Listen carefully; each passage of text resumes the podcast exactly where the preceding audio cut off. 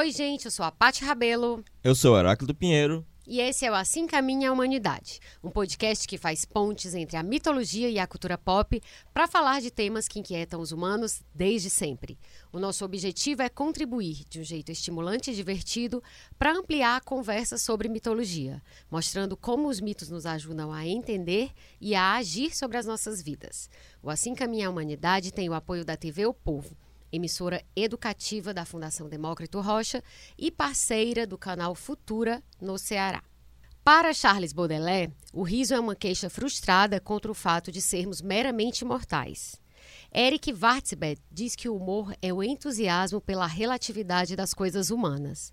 E o pesquisador de Stanford, John Morrell, observa que quando perguntam às pessoas o que é importante em suas vidas, elas costumam mencionar o humor. Casais que descrevem as características que valorizam em seus parceiros geralmente colocam o senso de humor no topo da lista ou perto dele. Mas o que é humor? O que nos faz rir? E por que a relação do humor com o politicamente correto é normalmente um tanto tensa? Hoje a gente conversa sobre essas e outras questões relacionadas ao humor, uma operação psíquica que parece estar ligada a vários outros fenômenos mentais importantes, como a criatividade, o insight e a solução de problemas. Heráclito, vamos começar a falar sobre a origem do termo humor, que é uma criação relativamente recente, pelo menos nesse sentido que a gente está aplicando aqui, né? Trai, tu quer falar sobre a questão do humor, Sim, da teoria humoral primeiro? Sim, sim, sim. Pois fala, então. Acho que a gente tem que começar contando uma piada. É, pois começa, Pra então. descontrair. Eu sou péssima pra esse negócio Né? de piada. Não, pois é, eu vou contar uma piada coxa. Ah, sim, conta. É uma piada de judeu. Pode? Pode, claro. Na verdade, assim, todo mundo pode fazer piada de si mesmo, né? Se a gente não fosse judeu, É. aí seria esquisito, mas... Tinha, na época do czar, Sim. um judeu que tava indo pra Moscou de trem. E aí um soldado, um oficial do exército do czar olhou pra ele e perguntou: Ei, judeu, por que, que vocês são tão inteligentes? Aí ele parou, pensou. Aí disse assim: é porque a gente come arenque. Arenque é um peixe, né? Sim. Que geralmente se defuma.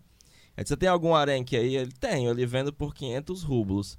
Aí ele, me dê. Aí ele pagou 500 rublos e começou a comer o arenque. Aí ele passou um pedaço, aí parou e disse: Ei, mas com 500 rublos eu não compraria só um pedaço de peixe em Moscou. Eu compraria mais de um quilo. Ele tá vendo? Já ficou mais inteligente.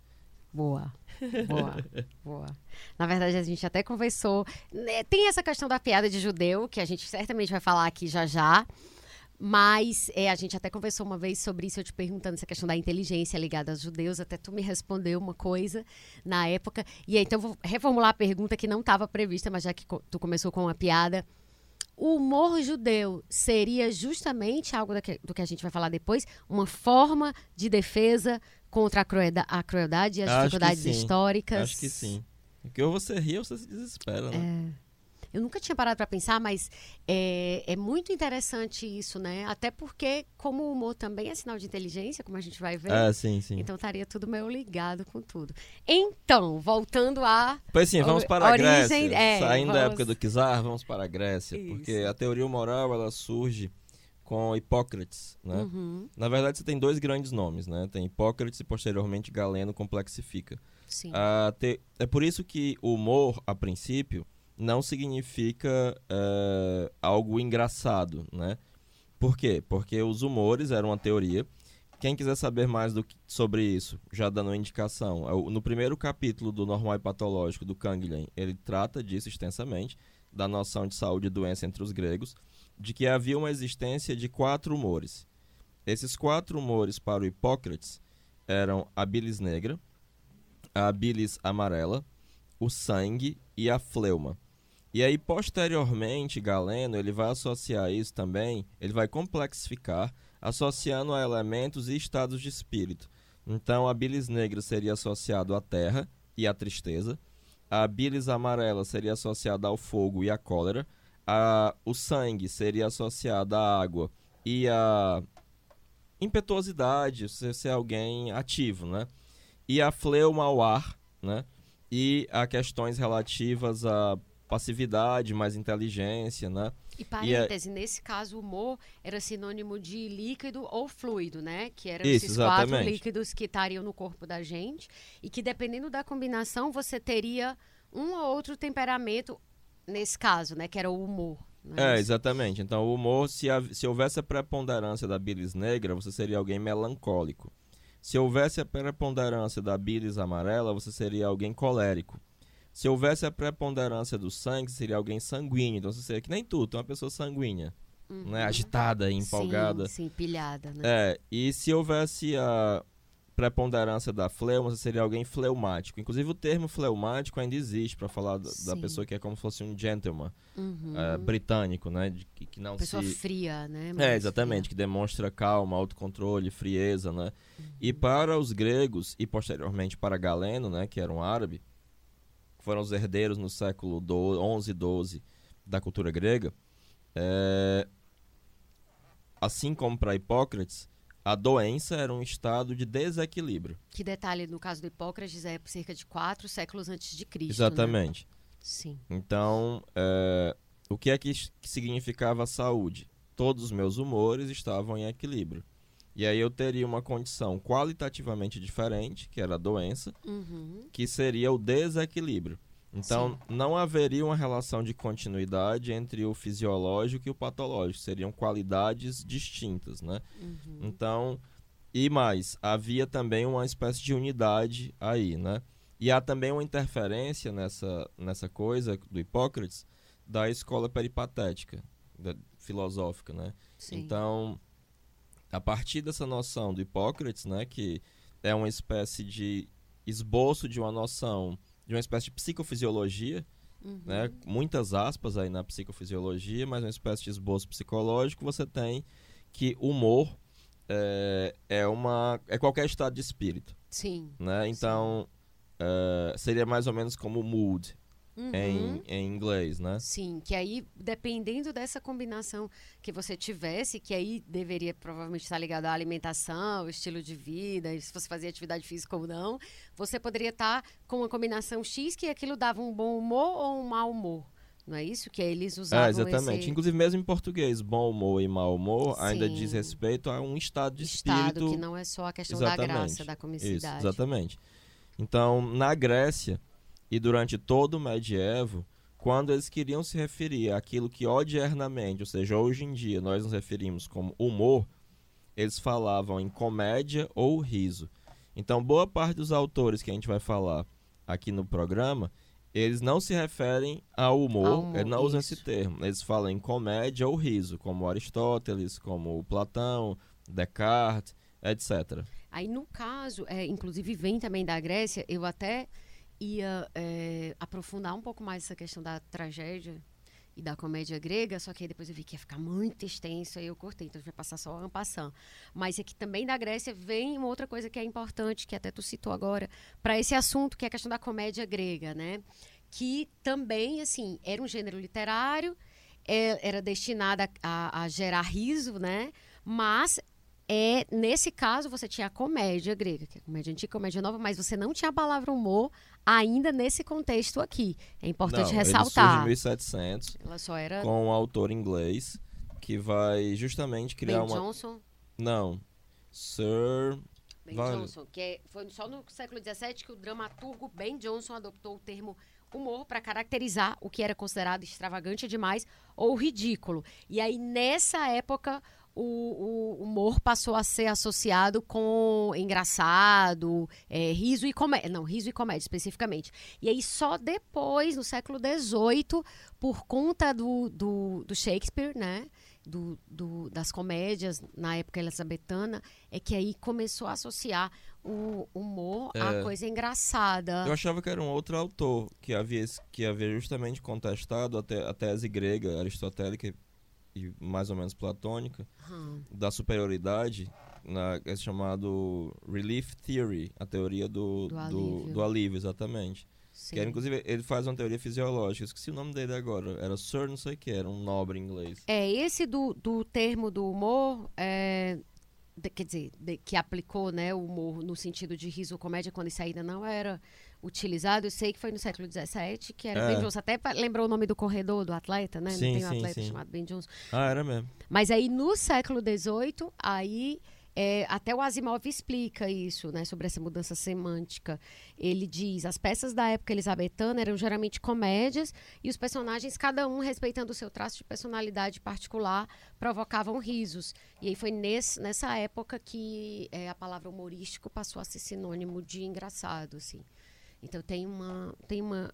Eu não gosto muito de evolução porque fica parecendo que tem um, uma coisa de valor, né? Que está É, não, as melhorando. palavras, Mas é uma são- mudança, né? As palavras são polissêmicas, né? Isso, e tem a gente precisa no- entender que elas vão adquirindo os no- novos significados com o tempo. Isso.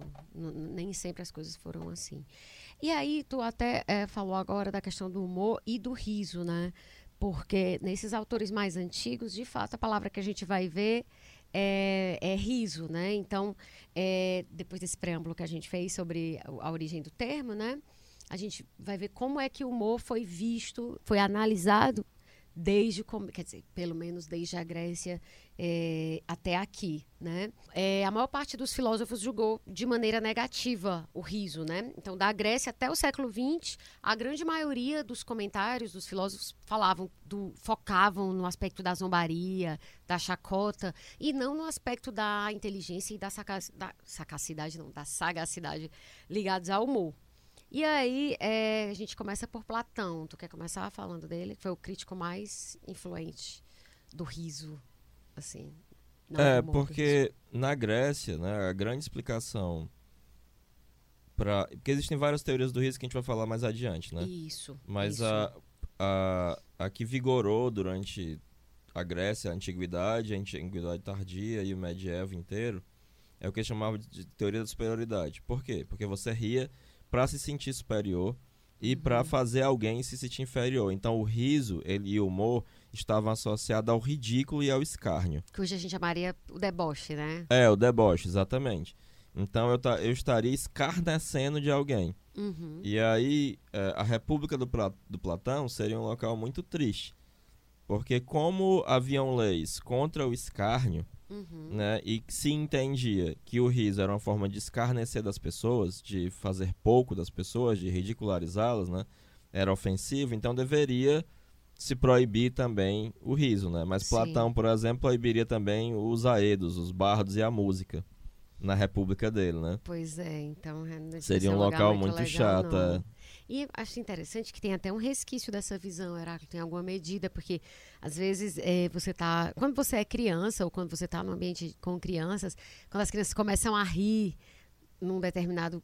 eh, numa determinada circunstância, os adultos olham como se estivessem repreendendo, né? É como se o riso eh, tivesse ali meio que um, um terreno limitado, ele tivesse uma coisa porque a, delimitada. é porque a teoria da superioridade ela não é equivocada, ela só é Uhum. parcial. Incompleta. Mas, por exemplo, por que é que você se ri das pegadinhas do Faustão? Da, da- como- tinha aquele negócio no Faustão que eu achava horrível. Era Vídeo cacetado? vídeo cacetada. Então alguém se arrebentava e caía e era uma coisa muito idiota.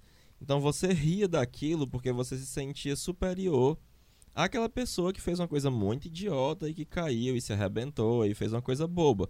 Então aquela pessoa é boba e você não. Você está numa posição de superioridade. Sim. Então, de fato, o riso ele pode ser algo que, que aponta para ridicularizar alguém ou para realçar o ridículo de alguém. Ele só não dá conta de tudo, né? Que é engraçado. Como a gente vai ver, nem sempre está ligado à superioridade, né? Apesar de que muitas vezes está. E aí o Aristóteles, por sua vez, então assim, pro, pro o Platão dizia que a gente deve, deve, deve evitar o riso porque ele era algo malicioso, né? E o Aristóteles, ele, ele embora considere a sagacidade uma coisa valiosa numa conversa, ele concorda com Platão que o riso expressa ou pode expressar desprezo, né? E aí em Ética Nicômano, né, que foi um livro que ele escreveu pro Nicômaco. filho dele, Nicômaco.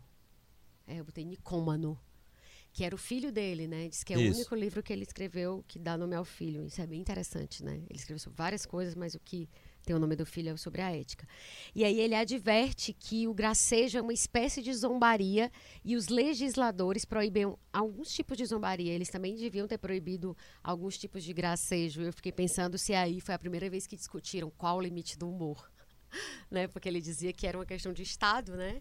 Isso deveria ser proibido pelos legisladores. Sim, até porque é, se você prestar atenção, existe o adjetivo risível. Ah, tal coisa é risível. Ou seja, é digna de riso, ou seja, ela é ridícula, ela é, não é válida, ela é ruim, ela é pequena, esse tipo de coisa, né?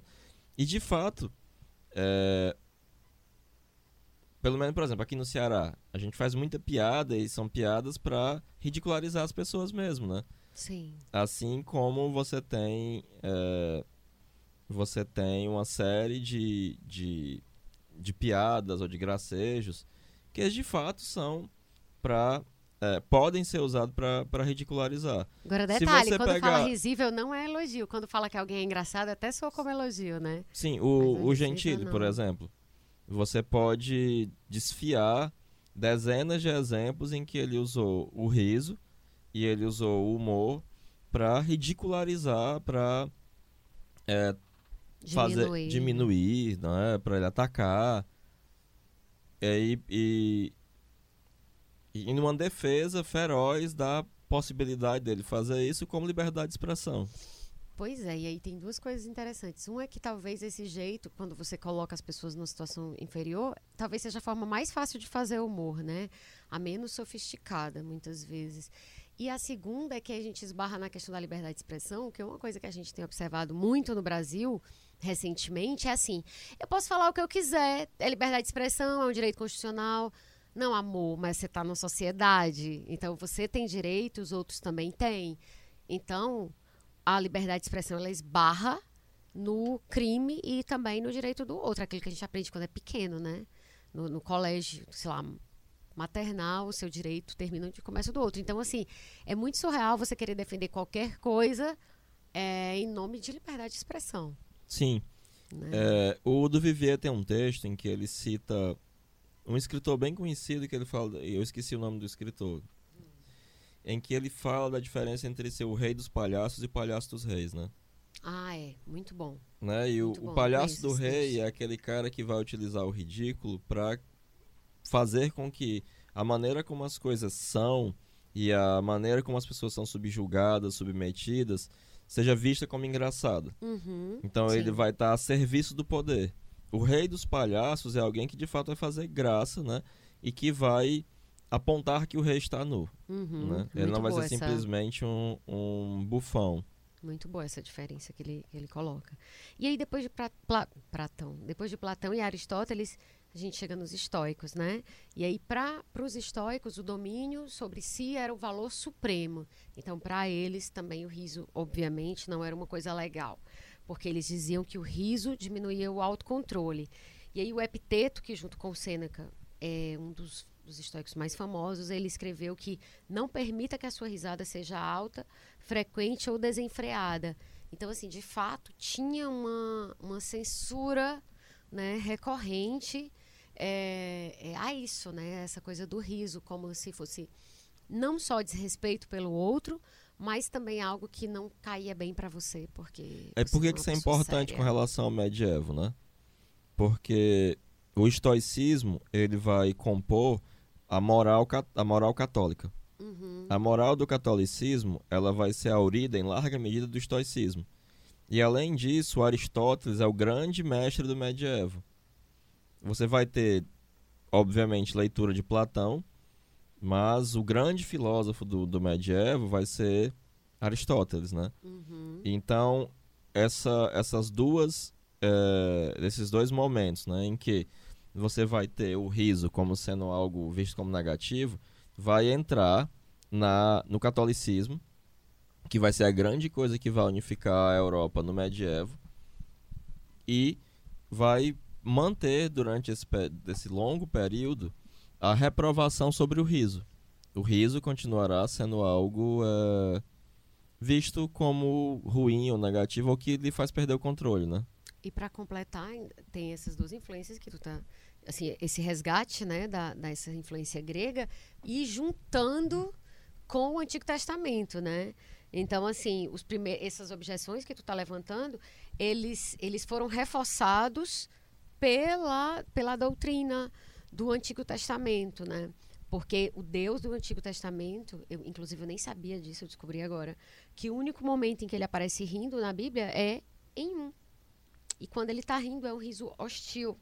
E aí é no capítulo 2 de Salmos, né? Dos Salmos. E, e a passagem é: Os reis da terra estão prontos e os governantes conspiraram juntos contra o Senhor e seu rei ungido. O Senhor que está sentado no céu ri deles com desprezo. Então ele os repreende com raiva, ele os ameaça em sua ira. Então, é, você tem a influência grega, né, do, dos filósofos gregos, você tem o Antigo Testamento, você tem e, e, e tem outros exemplos na Bíblia, né? É, tem esse exemplo dos profetas, né, que eles também para eles o riso era algo hostil, eles expressava hostilidade. E aí na disputa entre o profeta Elias e os 450 profetas de Baal, o Elias os ridiculariza pela impotência dos deuses deles e depois mata. E aí tem uma outra passagem também no Antigo Testamento em que um grupo de crianças ri do profeta Elias, Eliseu, desculpa, porque ele é careca, e aí ele amaldiçoa as crianças, aparecem duas ursas e atacam e matam 42 das crianças. Então, é, é, um Deus que não ri, quando ri é em sinal de hostilidade, e todas as, as, experiências relatadas pelos profetas também vão nessa linha. Então, não tinha como esse começo de cristianismo ser muito diferente disso, né? Ser diferente de algo que coloca o riso quase num, num lugar meio de, de, pecado, não pecado capital, mas uma coisa que não é não riso, recomendada. É, tem a coisa não se junte ao como é que chama? Tem até uma expressão na Bíblia que é não se junte a, a alguma coisa do ao ninho dos escarnecedores. Tem essa uma passagem que é famosa. Mas como o riso era associado ao escárnio, então, rir de alguém era escarnecer dele. Né? Isso, é como se fosse automático, né? Já, a, a, acepção sempre negativa. E aí, esses primeiros líderes cristãos que tu falou, é, eles, é, todos, assim, Basílio, Ambrósio, Basílio Grande, ele escreveu que risos estridentes e tremores incontroláveis do corpo não são indicações de uma alma bem regulada, dignidade pessoal ou autodomínio. Então, é, eu acho que isso aqui tem muito também muito aquele link com a coisa da ideia do prazer como algo que não deveria ser, né? Como algo que não era de Deus, algo que fosse da carne, porque o riso não deixa de ser um prazer. Né? Não deixa de ser uma coisa hedônica em algum sentido. Assim. A, influência, a influência histórica aí pode ser sentida, né? Pois é, porque não, não tem nada. Era importante sofrer com dignidade, é importante ter autodomínio e é importante ter coragem diante da adversidade. No Japão, por exemplo, o riso era algo muito bem visto. Tem uma passagem do, do Shogun que eles enfrentam um grande perigo e eles riem. Porque isso era culturalmente a coisa adequada a se fazer. Demonstrava que eles. Que eles estavam bem. Bem, exatamente. Engraçado que tu tá falando essa coisa do riso tu falou dessa coisa do Japão especificamente, eu lembrei que nas fotos que a gente vê antigas, fotos, sei lá, de 100 anos, é, as pessoas não riam, né? Pois é, mas aí, aí entra. Deixa eu falar como historiador agora. Hum. Porque a gente pode fazer é, esse, esse, tipo de, de constatação, Sim. mas a gente precisa fazer uma crítica da fonte hum. e entender como é que a fonte funciona. Então eu me lembro muito de uma aula que eu tive, eu acho que Sim. foi com o professor Regis, Regis Lopes, que foi muito tempo diretor do Museu do Ceará, hum. em que ele mostrou fotos de pessoas que eram retirantes da seca. Sim. E via-se que havia um, uma estrutura de madeira que ia até o pescoço, que era para sustentar. Aí todo mundo começou a fazer a seguinte interpretação: nossa, eles estavam com muita fome, eles estavam muito cansados e tal, e tal, e tal. E aí o Regis disse: Pois é, só que demorava muito para tirar uma fotografia. E a pessoa tinha que ficar absolutamente imóvel, que senão a fotografia dava errado. Sim. Então tinha que ter esse negócio, se você tivesse com fome ou não tivesse com fome, para poder você não se mexer. Entendi. E nas, nas fotografias antigas, também demorava muito para tirar a foto. E ninguém conseguia ficar rindo durante muito tempo. Entendi. Tipo, tá dizendo aquelas fotos de família, né? É, que tem aquele homem, isso, aquela exatamente. mulher, aquelas crianças que todo mundo é muito sério. E aí, quando você vai estudar a foto Sim. como uma fonte historiográfica, você tem que entender como é que acontecia. Qual o contexto. É interessante foto. porque tem um, um filme que é até do de um cara que eu gosto muito, que é o cara que é autor do Family Guy, que é um milhão de maneiras de morrer no Oeste. Em português o nome é diferente, né?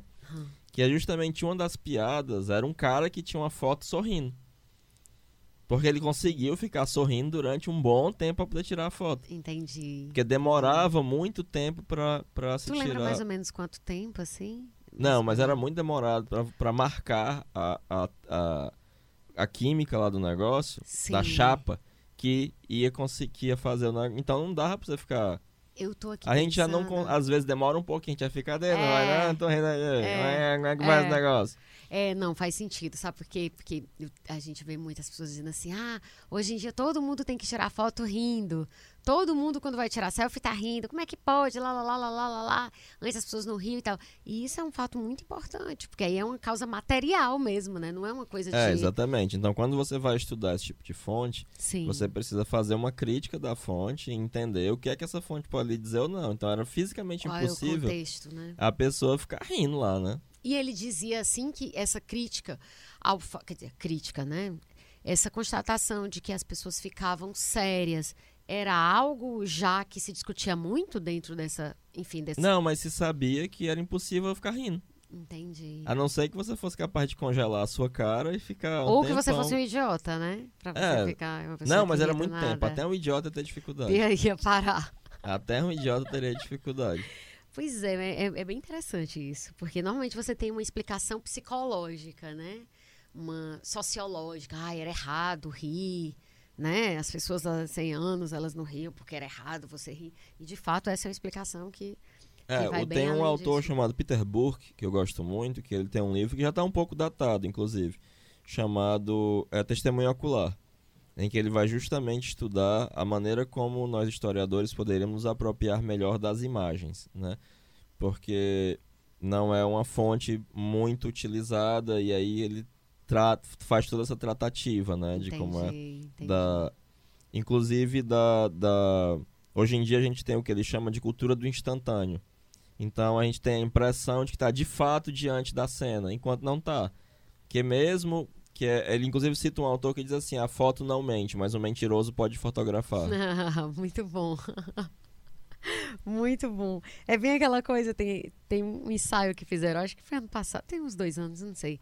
Era, tipo, mostrando o que a pessoa enquadrou na foto e o resto da foto. Então, tipo, era uma coisa super bonita aqui em cima da cama, tipo um café da manhã. E aí, quando pegavam o quarto todo, tava uma bagunça, só aquela partezinha da foto. é né? exatamente Que é bem aquela coisa do, do Instagram mesmo. E, e aí, é, essa questão da rejeição cristã ao riso, ela continuou na Idade Média, né? Então a gente já estava falando já da coisa da, da Idade Média. E mesmo tendo a reforma, é, nisso não se mexeu, né? Você tendo a reforma protestante. até tal, piorou a condenação ao riso não, não melhorou. E aí, entre as condenações mais fortes, estavam dos puritanos, que chegaram a proibir eh, as comédias. Né? E aí eu lembrei daquilo lá que o Aristóteles já queria que se fizesse na Grécia, né? Proibir alguns tipos de brincadeira. E no caso dos puritanos, eles proibiram as comédias no século XVII. E aí também nessa época, o Thomas Hobbes diz no Leviatã que muitas risadas do de- dos defeitos dos outros são um sinal de pusilanimidade. Ai, que palavra horrível, deixa assim. Para grandes mentes, uma das obras apropriadas é ajudar a libertar os outros do desprezo, ajudar e libertar os outros do desprezo e, e se comparar apenas com quem é mais é capaz. do porque que de você. novo até o século XVIII você vai ter a teoria da superioridade eu rio de algo quando eu me sinto superior a algo. Então, o riso está tá necessariamente associado ao escárnio e ao desprezo, né? É, e ele, quando ele fala que. é, eu, eu acho até que faz bastante sentido, na verdade, não sempre, mas isso que ele está dizendo é que, assim, é, quando você é uma mente superior, alguém superior moralmente, você não vai rir de quem está abaixo de você, ou está sendo ridículo. Você vai ajudar aquela pessoa. Você né? será Então, magnânimo. É, faz algum sentido, assim. é, não é uma coisa de todo. é, é, vamos dizer assim, eu acho que tem, não é de todo errada. E aí o, De- o Descartes ele considera o riso como uma expressão de desprezo também. E É, é, é, você tem que entender que o Descartes, é, por mais que você esteja na modernidade, ele estudou no, no Le Flash. Eu tô meu francês tá uma bosta. Num colégio é, de tradição escolástica, né?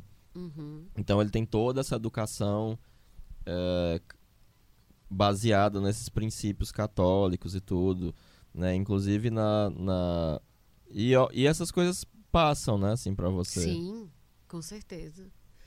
Principalmente se é uma coisa da formação, né, dos primeiros anos e tal, é muito difícil você... É, e demorou muito, né? Teve que chegar até o século XVIII para que prin- principalmente se contestasse a teoria da superioridade. Isso existe a, teoria do alívio e a teoria da incongruência. Para se as, as várias teorias do alívio, né? da incongruência. Uhum. Para se entender que o riso poderia ser outra coisa. Que não necessariamente estava associado coisas, né? ao ridículo, né? Agora, interessante, é, me chamou a atenção o Schopenhauer, porque ele fala que o bom humor é a única qualidade divina do homem. Então, é alguém que vai na contramão, né, de, assim, da, da maioria do, do, do pensamento filosófico até então. Porque ele já tem uma outra visão sobre o humor, né? e Porque Schopenhauer está profundamente eh, influenciado pela tra- tradução que se havia feito recentemente dos Upanishads, do pensamento budista. Os melhores eh, pensadores ocidentais são os influenciados pela, pela, pelo Oriente, para mim, na minha visão. Eu creio que em virtude da influência do Schopenhauer, mas também pela própria prática, eh, o Jung vai dizer que só o humor salva. E que é muito difícil curar personalidades desprovidas de humor.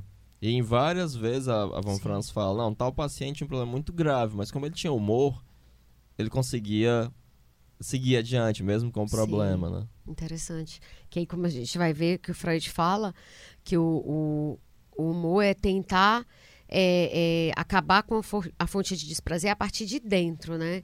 Então, isso, isso tem a ver, eu acho que inclusive com a questão de sobrevivência, né? E aí, só para a gente marcar mais as diferenças entre o riso e o humor, né? Que em alguns momentos, até quando a gente vai falando até aqui, a gente vai falando do riso e do humor como sinônimos, né? Por conta de que não tinha nem a palavra humor até então. É, mas é preciso diferenciar. O filósofo John Dewey nos dá, uma razão para fazer essa distinção, dizendo que a risada não deve ser vista do ponto de vista só do humor, uma vez que a conexão entre ambos é apenas é, secundária, assim, não necessariamente a risada está ligada ao humor. E aí ele explica que a gente ri por uma variedade de razões, porque ouviu uma pia- piada engraçada, porque inalou um gás hilariante, ou porque alguém fez cócegas na gente. E nem todas elas resultam daquilo que a gente chama de humor, né?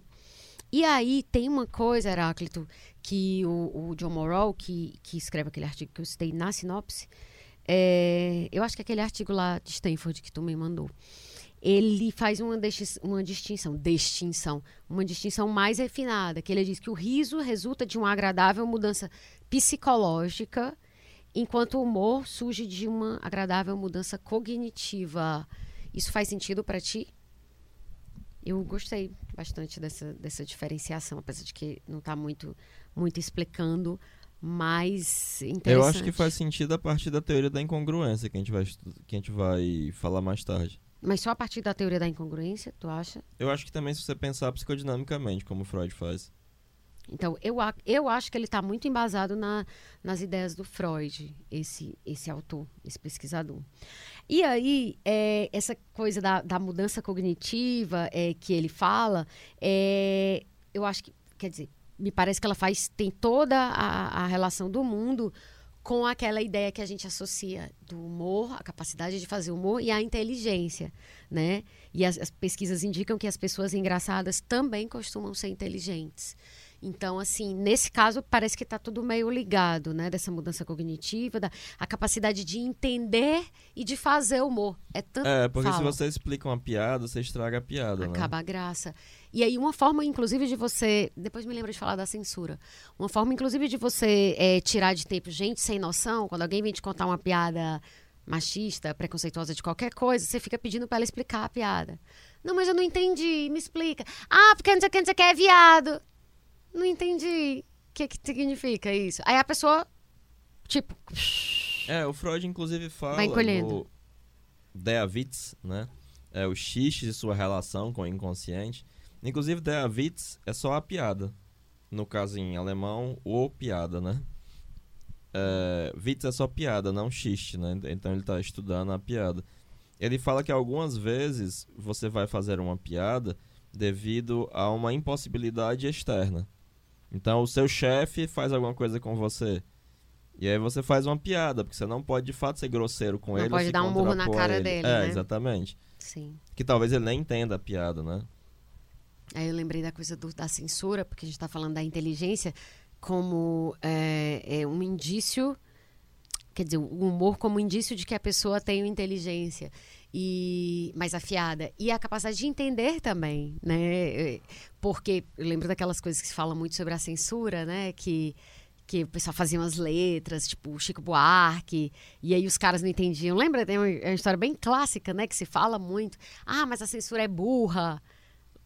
Sabe? Inclusive, esse final de semana eu escutei uma coisa que tem bastante a ver com isso, que não é de censura dos anos 70, é mais essa censura que a gente está vivendo agora, essa coisa parecida com censura, mas eu não vou poder contar, porque, enfim, a pessoa pediu o segredo. Mas é dessa galera que está no poder hoje e coisas bem patéticas, de tipo, supor que alguma coisa era.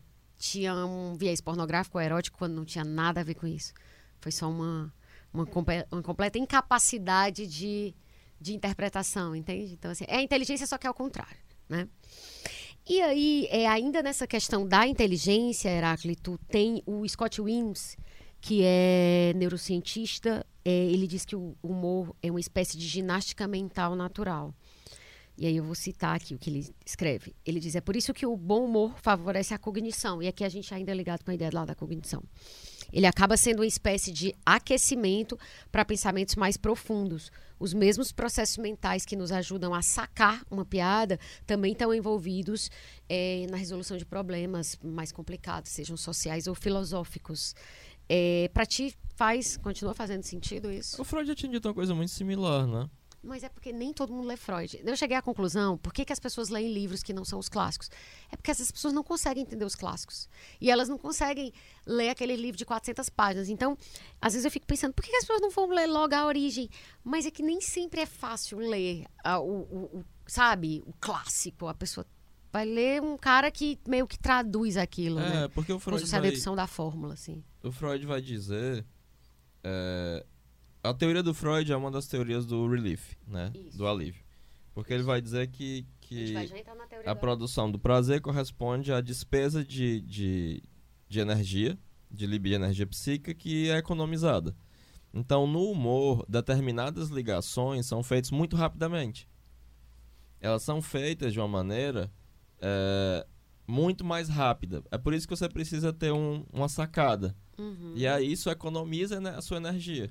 E aí ele diferencia... E aí, pois é, tu, aí isso... tu consegue entender aquelas três diferenças Entendi, que ele a- A coloca? diferença que ele faz é psicodinâmica. É, porque ele tem a coisa da, nos três, tanto no humor quanto no cômico, quanto na piada, tem a questão da, da energética, da mas liberação de uma Isso. determinada quantidade de energia que não vai ser utilizada para reprimir diferentes. aquilo, exatamente.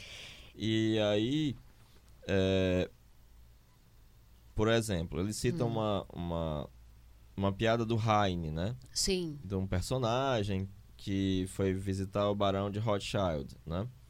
E aí ele fala, ah, ele me tratou de uma maneira familionária né? isso. E aí ele mistura duas palavras, né? Familiar e milionário. Então, e aí você vai ter, ele vai estudar vários autores que trataram do humor, como Theodor Lipps, né, que é um filósofo muito Uhum. importante, vai falar de empatia. O Jung tem um capítulo inteiro do tipo só para falar da empatia a partir do Lipps, né? Uhum. E outros autores que vão explicar essa passagem que diz: ao falar familionário, de uma maneira imediata, ele está dizendo uma coisa que você tem que entender, que é ele me tratou de uma maneira familiar, mas como um milionário, ou seja, de Uhum. maneira condescendente. Sim. E aí essa condescendência dos milionários, por mais que seja uma espécie de familiaridade, ela também é dura para os homens comuns, homens Sim, ordinários. porque ele marca uma diferença, né? Pois é, e aí o Freud vai dizer: olha só, é, a explicação desses outros autores, por mais que precisa, não causa riso. O que é engraçado é a frase do Sim, Heine, de- do personagem do Heine, que Quando diz você que foi explica- tratado de maneira familionária. Sim. Por mais que as paráfrases sejam muito precisas e realmente explicativas, né, sejam paráfrases explicativas, Sim. o engraçado é essa, por quê? Porque isso lhe dá uma, faz essa espécie de ginástica mental, porque É o contrário da explicação, é, né? ela soma coisas muito distantes de maneira imediata, né? E no caso do familionário, tu até citou esse exemplo, inclusive, citado pelo Freud, no capítulo sobre. Quer dizer, no capítulo, no episódio, a louca. No capítulo, no capítulo de hoje, Pati Rabelo episódio... terá que se confrontar com sua madrasta malvada. No episódio... Que tentará acabar com sua relação. no episódio sobre, eu não sei se foi uma interpretação de sonhos. Foi, foi. Lembra que aí pra a gente falar tá falando sobre condensação Isso, e deslocamento. exatamente. Aí tu deu esse exemplo lá. E, e aí justamente o que o Freud faz é faz, mostrar É, pois é. semelhanças, E né, aí o. Freud vai falar, por exemplo, que muitas vezes a piada ela vai causar humor pela estilística, pela técnica, né? Então, mas ele não está interessado nisso, que seria a teoria da incongruência. Uhum. Não é, eu acho que não é no xixes. É, mas tem uma piada que ele cita que eu acho bobinha, mas eu acho muito engraçada. Qual é? Que o cara chega pro amigo e diz: Ah, eu tô sem nenhum tostão. Eu tô muito sem dinheiro. Aí o cara, não, pois tá aqui, toma um dinheiro. Hã. E aí mais tarde ele passa por É, no xixi. É no xixi, é. né? Aí mais tarde ele passa por, por, por um restaurante e o cara Sim. tá comendo maionese e salmão. Aí ele vira, mas eu não emprestei dinheiro, você tava sem dinheiro e tá aqui você comendo maionese e salmão? Aí ele diz, ora, quando eu não tenho dinheiro, não posso comer maionese e salmão. E quando tenho dinheiro, não posso comer maionese e salmão? Exatamente. Pra- pra- só deixar essa coisa no xixi. O xixi e o inconsciente coletivo, que é o livro do Freud, né? Porque Isso. no xixi, Volume no xixi. 8 das obras completas, tem lá É- no Freud Online. É, aí ele fala, Der né? Witz. Tipo, o cara tá certo, mas também ele não tá, né? Porque é óbvio que, tipo assim, você pode, mas não com o meu dinheiro, né? É, e aí, só antes da gente entrar um pouquinho mais no humor na psicanálise, que a gente já entrou um pouco, é, a gente tá falando da diferença entre o humor e o riso, né? E aí, o riso, só pra gente deixar marcado isso, né? Que o, o Robert Provine, ele define o riso como um processo fisiológico que resulta em uma gama limitada de padrões vocais característicos que só são fisiologicamente possíveis para criaturas bípedes com controle da respiração. É, ou seja, tudo isso para dizer que você pode ter riso ou um protorriso em outros animais que não É, os é muito humanos. importante isso, né? E aí eu gostaria de apelar para antropologia, não para fisiologia, né? Hum, Porque, como outro autor que você citou, né? Você pode rir porque alguém está lhe fazendo cócegas. Não necessariamente está associado ao humor ou Exatamente. comicidade. E o Clifford Geertz, que é um antropólogo que eu gosto muito, na interpretação das culturas, ele vai criticar o operacionismo behaviorista, né? Que é tolo mesmo, que é uma empiria ingênua. Porque é, esse operacionismo behaviorista vai estar interessado só no que está vendo. Só que ele vai dizer a seguinte coisa: imagine que alguém está piscando. certo. E aí você vai dizer que essa pessoa está piscando. Só que essa pessoa, ela pode estar transmitindo uma mensagem para alguém. Com a então essa piscadela não é só uma piscadela, ela é uma mensagem. Ela pode ter um cisco no olho, então ela só piscou. Uhum, Essa piscada também pode significar que tem alguém que tem um, um- um- um- uma coisa compulsiva e pisca sem parar. sim. Então pode ser um estado compulsivo. E mais, pode ter alguém que para escarnecer dessa pessoa que pisca, ele fica piscando e os outros vão entender que é uma piada com o cara. Então essa piscadela agora é uma, é uma piada para ele poder Sim. tirar uma onda com o cara que pisca sem parar. E mais, esse cara para melhorar a piada, ele pode se olhar no espelho e ficar piscando. Então essa piscada agora ela é um ensaio. Ou seja, esse significante pode ter vários significados. Isso, exatamente. Então você não. Você. É, é muito importante porque o riso pode ser a mesma coisa, né? Sim. Na hora que tu citou a passagem da Bíblia que o a Shem ri, eu imaginei uma risada diabólica, né? Sim, exatamente, exatamente. Então exatamente. a risada, ela pode. Inclusive, eu posso estar atuando Uhum, e eu estou rindo. sim, Mas essa é uma atuação, sim. né? Sim. Então, eu acho muito mais interessante uma explicação que apela para essa observação antropológica, para entender que é preciso você conhecer o contexto, não só da cultura, mas daquilo que está sendo feito ali. Pra vo... Porque uma piscada pode não ser uma piscada. Uhum, Assim como uma risada pode não ser uma risada. Sim, sim. Uma piscada pode ser só um. Pode ser um ensaio, pode ser uma piada, pode ser uma pode ser mensagem. um cisco no olho. Pode ser um cisco no olho. Sim, sim. De qualquer forma, é, se esses, os anti, vamos dizer assim, os clássicos, né, os, os filósofos clássicos, se eles estavam falando do riso, do riso como essa coisa que era, vamos dizer, rebaixante, rebaixadora, né? a preocupação que vem com esses estudiosos mais recentes é dizer riso é riso, humor é humor, isso pode estar relacionado, Menino é mas nem menino, sempre. Política é, é política, meninos de é rosa macaco. e, e meninas de azul, né? Mas tu, tu entende, né? Porque que eu achei interessante fazer. Porque eu fiquei vindo riso, riso, riso, riso, riso. Eu disse, cara, tá, tá muito riso aqui, tá, tá misturando. E meio eu, eu tava meio que tratando como sinônimo. E aí isso me incomodou. Mas no começo é sinônimo. é, Não há isso. Uhum. uma distinção. A distinção é feita a posteriori. Exatamente. É por isso que quando eu, eu fui vendo o ponto em que houve a, a distinção, eu disse, não, então agora é preciso a gente pelo menos entender que são dois conceitos diferentes parar de ficar usando como se fosse, fossem intercambiáveis, né? E aí a gente vai entrar de novo na psicanálise. Antes de entrar nas três teorias, Heráclito.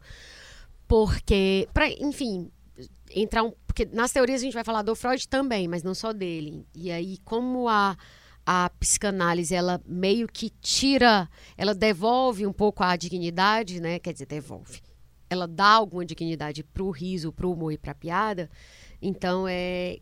Queria que a gente fizesse esse, essa observação antes de entrar nas teorias. Pro Freud, é que tu já falou, né? Falou aqui do livro dele, inclusive a gente vai indicar no final. Escreveu um livro só sobre a piada, que é o xixi, o inconsciente coletivo. O humor é uma das operações psíquicas mais elevadas, como a gente falou na, na abertura do, do episódio. E aí é famosa já aquela frase, né? que- brincando você pode dizer até a verdade. Né? Ele, ele, ele, ele chegou a escrever isso. E aí, para o Freud, é, o humor seria um meio de adquirir prazer, apesar dos afetos dolorosos que o dificultam. Ou seja, o humor consiste numa forma inteligente de lidar com a dor e com o sofrimento da vida e ainda tirar algum prazer disso. E aí ele dá um, é, quer dizer, ele dá não, é, naquele artigo que tu me mostrou, é, ela cita que em 38, na época de deixar a Áustria dominada pelos, pelo nazismo, o Freud foi obrigado a assinar um documento é, para Gestapo, Gestapo. Eu só quero dizer Gestapo. Mas é tá certo, é Gestapo. Eu, só, nun- eu nunca consegui dizer Gestapo. Mas Gestapo tá errado. Ah, tá. Então ele tinha que assinar um documento para a Gestapo dizendo que não havia tido, sofrido maus tratos. E aí ele, após assinar o papel, escreveu de próprio punho. Posso recomendar altamente a Gestapo a todos, né? Isso aí tá no livro do Jones, mas é mentira. É? Me conta por quê? É, assim, o Jones colocou esse momento, né, de... de... Quem é o Jones? O Ernest Jones é um, foi um dos discípulos do Freud, Sim. era um é, médico e posteriormente psicanalista da Inglaterra. Foi um dos mais fiéis ao Freud, Sim. a quem o Freud legou seus documentos e ele escreveu a primeira biografia autorizada do Freud, né? E por a que, que ele partir- mentiu nisso? É porque ele, ele era super fã do Freud ele quis tornar o Freud mais do que ele realmente Lacra... era. Lacrador, mais é, e esse lacrador. documento existe, isso aí nunca aconteceu. O documento em que ele, que, que ele assinou para Gestapo existe. Existe, então não tem essa, só tem ah, Sigmund Freud. tá. Entendi. Não tem a piada. Não mas tem isso, recomendo a Gestapo a todos, mas, não. mas esse aqui é um exemplo de. Seria um exemplo de. de de uma coisa bem humorada. Não chega a ser um xiste nesse caso, né? Não, porque isso tem uma piada. Pode ser uma piada. Nesse caso, é, é- se, se tivesse acontecido de Seria uma- fato, seria o Freud sendo bem humorado. Ou seja, brincando, flertando com o perigo. É, seria o que ele fala com relação aos outros autores, né? Eu não posso xingar a Gestapo, mas eu faço pelo menos uma piadinha com ela, né? Agora, só um parêntese. É, qual era a intenção do, do- desse autor ao colocar essa coisa? Mas quando ele colocou isso na biografia, ele falava que era mentirinha? Como não, é que ele... ele botou de mentira porque ele quis. Meu Deus do céu, que coisa louca. Aí, posteriormente, as pessoas foram estudar e viram que não tinha. Mas eu acho tanta coragem a pessoa pegar assim uma biografia de uma pessoa, né, como o Freud, e, é porque era amigo. Imagine se não, mas ele fez isso porque era amigo. Porque eles colocam o Freud diante da Gestapo com uma atitude É, altiva e quase heróica de guerra- fazer piada. Mas por uma correção histórica, assim, eu, eu, eu não queria Ele não era fazer. historiador, ele era praticamente um agiógrafo, né? Entendi. Ele escreveu uma geografia, um elogio ao Entendi. Freud, né? Era fã, né? é, Mais sim, pra sim, fã. sim. Tá certo. Mas a história é tão boa. É tão boa que é melhor do que a verdade, né? É, com Danem-se os fatos, como diria o Nelson Rodrigues. E aí, um outro exemplo, e aí esse, esse exemplo é contado pelo Freud no livro do Xiste. Tem duas de bandido que são ótimas. É, mas uma dessa é bem humor, né? Que é do bandido que a caminho da forca pede um cachecol pro seu pescoço nu, para ele não ficar resfriado. E aí um cuidado que seria bastante razoável caso ele não estivesse indo perder o pescoço, né? E, e aí o que o Freud é, é, é, coloca nesse caso, ele diz, é preciso reconhecer que se esconde algo como uma grandeza de alma, né, nessa história, nesse se apegar à sua natureza habitual e se afastar do que deveria abalar essa natureza e levar o homem ao desespero né? Tem um outro também que ele diz que são é, o de cada falso, que ele também dá o exemplo de um cara também que está indo ser enforcado, é numa segunda-feira, e aí ele diz, nossa, a semana está começando muito bem, né? Então, assim, é, ele, ele tira isso do terreno, ele não classifica como piada, né? Mas ele coloca como exemplos de é, humor. E eu te confesso que é, é, bem complicado, assim, entender exatamente qual o critério, por que ele considera determinadas coisas como humor e não como piada ou xixi, entende?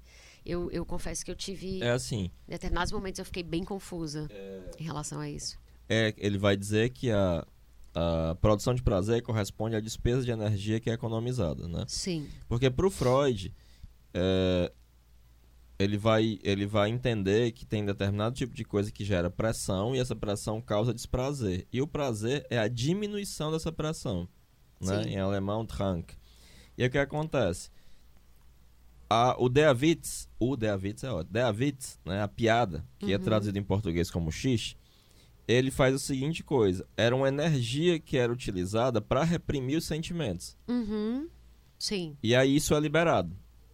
E além disso, você tem do, pro Freud dois tipos de piada: a piada inocente e a piada que não é inocente. Sim. Nessa piada que não é inocente, o que é que acontece?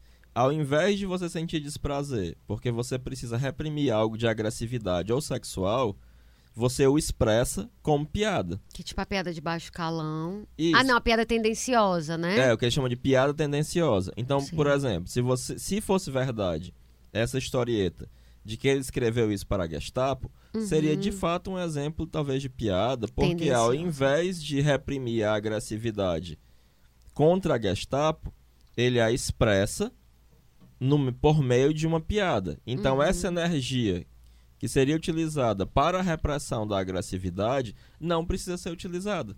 E isso é sentido como prazer. Sim. No caso do, do cômico, há uma energia do pensar, que é economizada quando eu tenho essa rapidez de ligação que as piadas fazem ou quando, por exemplo, o palhaço ele começa a fazer um monte de coisas bobas e eu não preciso me preocupar em entender o que é que ele está fazendo, uhum. porque são só coisas bobas e tolas. Né? E aí no caso do, do humor é, há um bloqueio da energia das emoções e sentimentos. E aí isso é liberado quando você consegue utilizar o humor. Então ele faz no fundo uma distinção psicodinâmica, né? a partir da, da teoria econômica dele. No caso, tu deu um exemplo do. para a gente fa falar o primeiro exemplo do xiste. Não sei se tu lembra de uma história que ele fala nesse, exatamente como exemplo de xiste, que é um cara, é, na verdade, dois caras, que eles eram super, tipo ladrões, assim, tinham ganhado muito dinheiro, mas enrolavam muitas pessoas.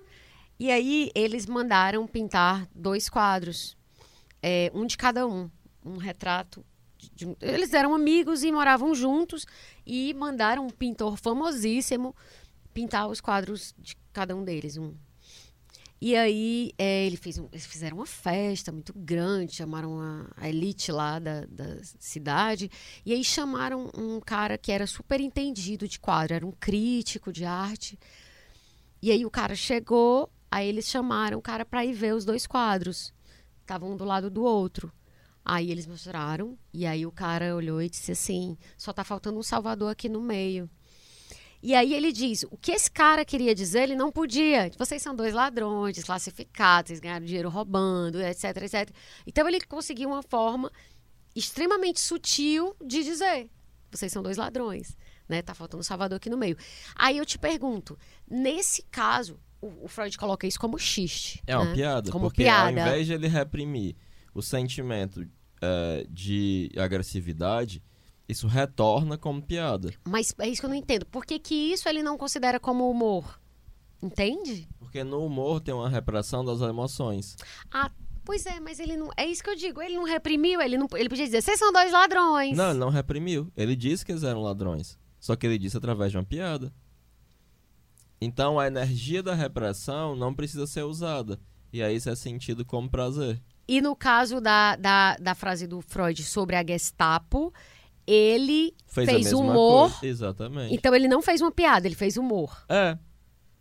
Porque ele, ele conseguiu não reprimir os sentimentos negativos dele. Mas Tu, tu compreende essa. É, muito sutil. Como é muito sutil? Ao mesmo tempo, Freud também indica que a Hum. técnica da piada pode ser simplesmente a responsável pela, pela graça. Ele dá o exemplo dos trocadilhos também. É, Né? exatamente. As coisas que são do humor mais bobo. Mas eu confesso que pra mim é bem confuso. Essa coisa não tá muito clara, não. Eu não sei se depende do observador. Por exemplo, se eu estiver contando a história do Freud da- com a Gestapo, é uma piada?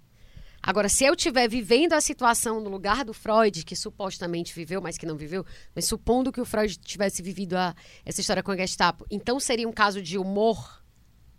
Entende? Que Sim. é. Enfim, vamos ver se até o final isso fica mais claro. E aí, é uma coisa que ele fala, que eu acho interessante, é que o humor não precisa de mais de uma pessoa.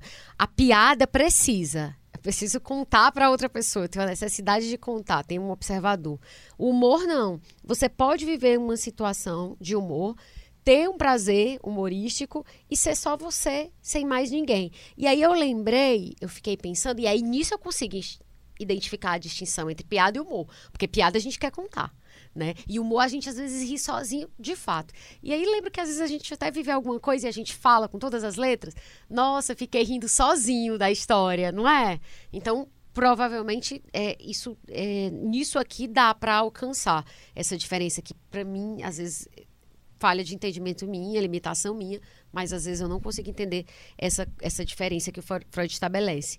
E aí, Outra coisa que ele fala também, Heráclito, é que o humor, normalmente, que a gente produz, ele surge na nossa vida é, à custa da irritação, né? Então, assim, em vez de a gente se irritar, Isso. a gente faz humor. Ou trocando em miúdos, quando a gente tá puto, tá muito puto, que a gente fala, só rindo mesmo, né? Aqui, meu amigo, até a pessoa até faz um riso cínico, né? Ri assim, diz, né? Não tem muitas vezes você vai pegar um carro, uma, botar uma vaga no estacionamento, alguém pega. Aí você ou mata ou ri, né? Então é, é nesses, nesses pontos é, a, a, a explicação que o Freud dá para mim, ela, ela fica fica mais clara assim de entender. E aí, uma outra coisa que ele diz claramente, e a gente já falou isso em alguns momentos, mas queria reforçar, é quando ele, ele diz isso, que o humor é um processo feito para impedir o surgimento do desprazer a partir de fonte interna. É, porque ele vai colocar que há um pode existir um bloqueio externo e um bloqueio interno. No caso Sim. dele, o bloqueio era externo. A Gestapo tinha poder para matá-lo, se a historinha Uhum. fosse verdadeira. Sim. Mas há também um bloqueio interno. Porque você não quer dizer uma coisa obscena, uma coisa grosseira, ou algo, algo dessa ordem, né? Então, a piada acaba sendo uma espécie de retorno do recalcado. No caso do, do. Assim como o sonho, né? Sim. No caso do, do. Quando fala esse negócio do bloqueio interno e externo, eu fico pensando. é, no caso da Gestapo, era um, era um obstáculo externo. Se tivesse sido verdade, né? É, se tivesse sido verdade. É como, bando, eu vou citar uma piada de verdade. Hã, Que era um sketch do Jô Soares, sim. que o, alguém, ele atende o telefone da empresa e diz, o que é? Ele, o que é o quê? Ah, rapaz, tá tomando meu tempo, você é um imbecil, você é um idiota, você é um retardado. Ele, Você sabe o que você tá falando? Sei não. Sou o dono dessa empresa, eu sou o doutor Jacinto, eu sou aqui milionário. Você quem é? Você, você sabe com quem eu sou? Não, não sei não. Graças a Deus. Aí desliga o telefone. Então isso é o quê? Qual é o obstáculo? Nesse caso, o cara precisava se livrar do, do chefe, é externo, né? Pois é, mas eu fico pensando, externo, mas o externo não vai ser sempre interno, porque se ele não tivesse medo do chefe, não ia dane Por exemplo, a Gestapo, tu tá dizendo que esse é o mesmo exemplo do, do da Gestapo se fosse verdade. A Gestapo e o chefe são externos, obstáculos externos. Sim. Mas no fim das contas, se ele tivesse, eu não tô nem aí, pode me matar. Ele não estaria permitindo que aquele obstáculo se colocasse como obstáculo. Então, no fundo, o obstáculo é sempre interno.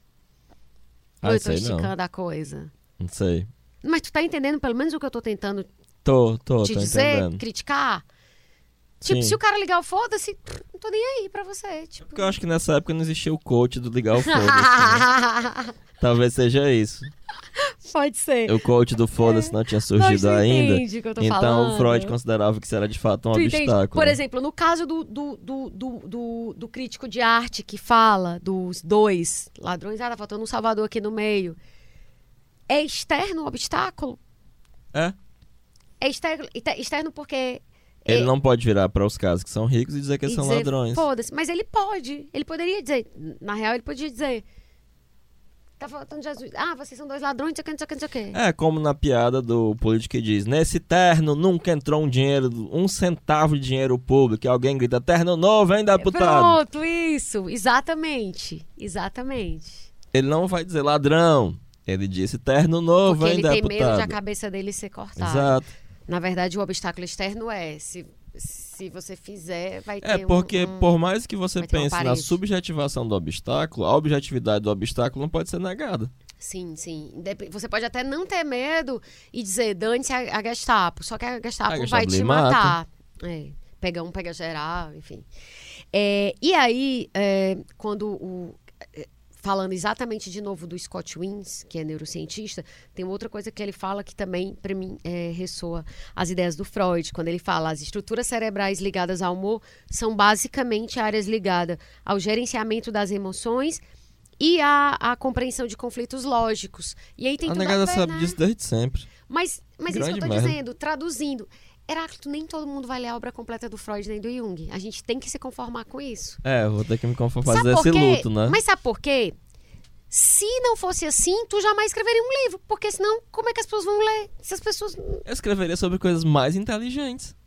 Não, mas não, mas não é. Porque, por exemplo, ó, Jung. Se todo mundo for ter que ler a obra completa do Jung, a pessoa vai demorar uma vida e não sei o que, não sei o que.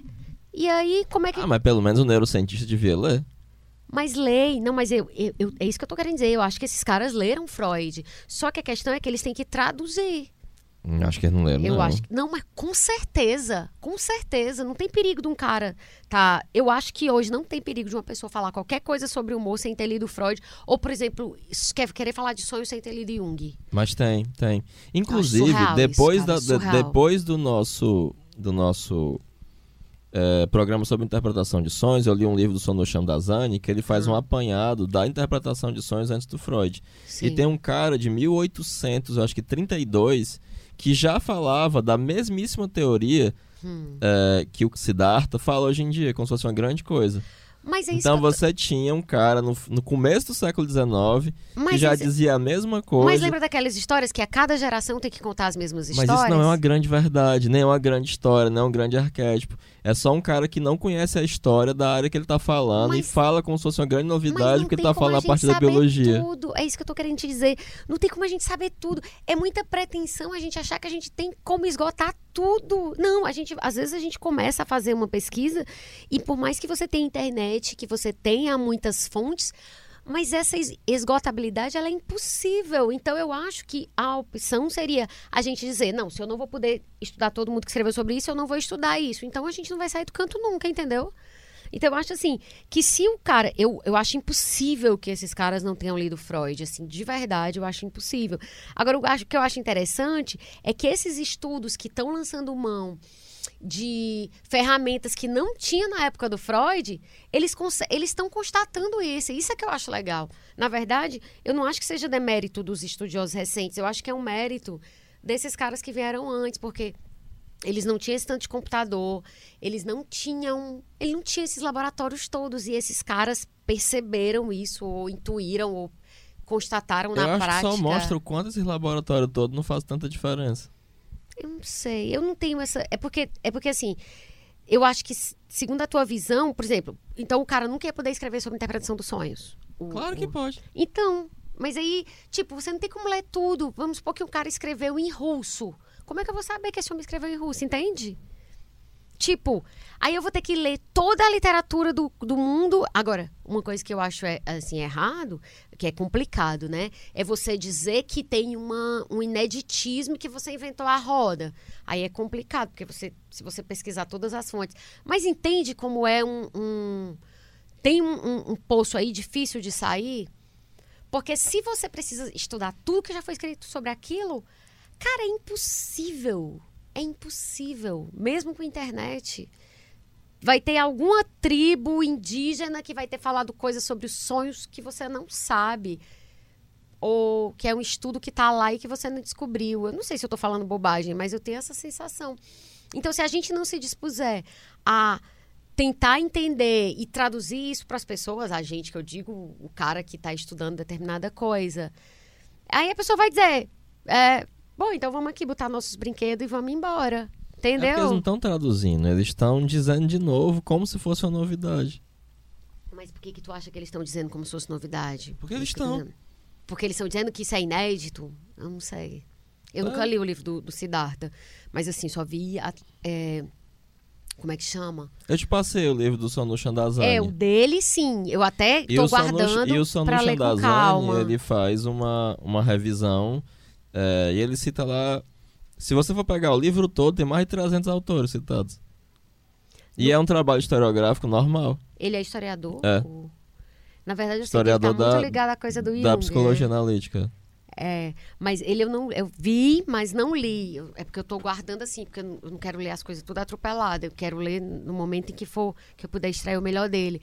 Mas assim, tu acha no caso que alguns cientistas eles tratam determinadas é, objetos que eles estão tratando sem dar o devido reconhecimento, digamos, histórico para quem veio antes deles, para essa coisa que lastreia? Eu acho que não é nem isso. Hum. Eu acho que é é um retrocesso histórico.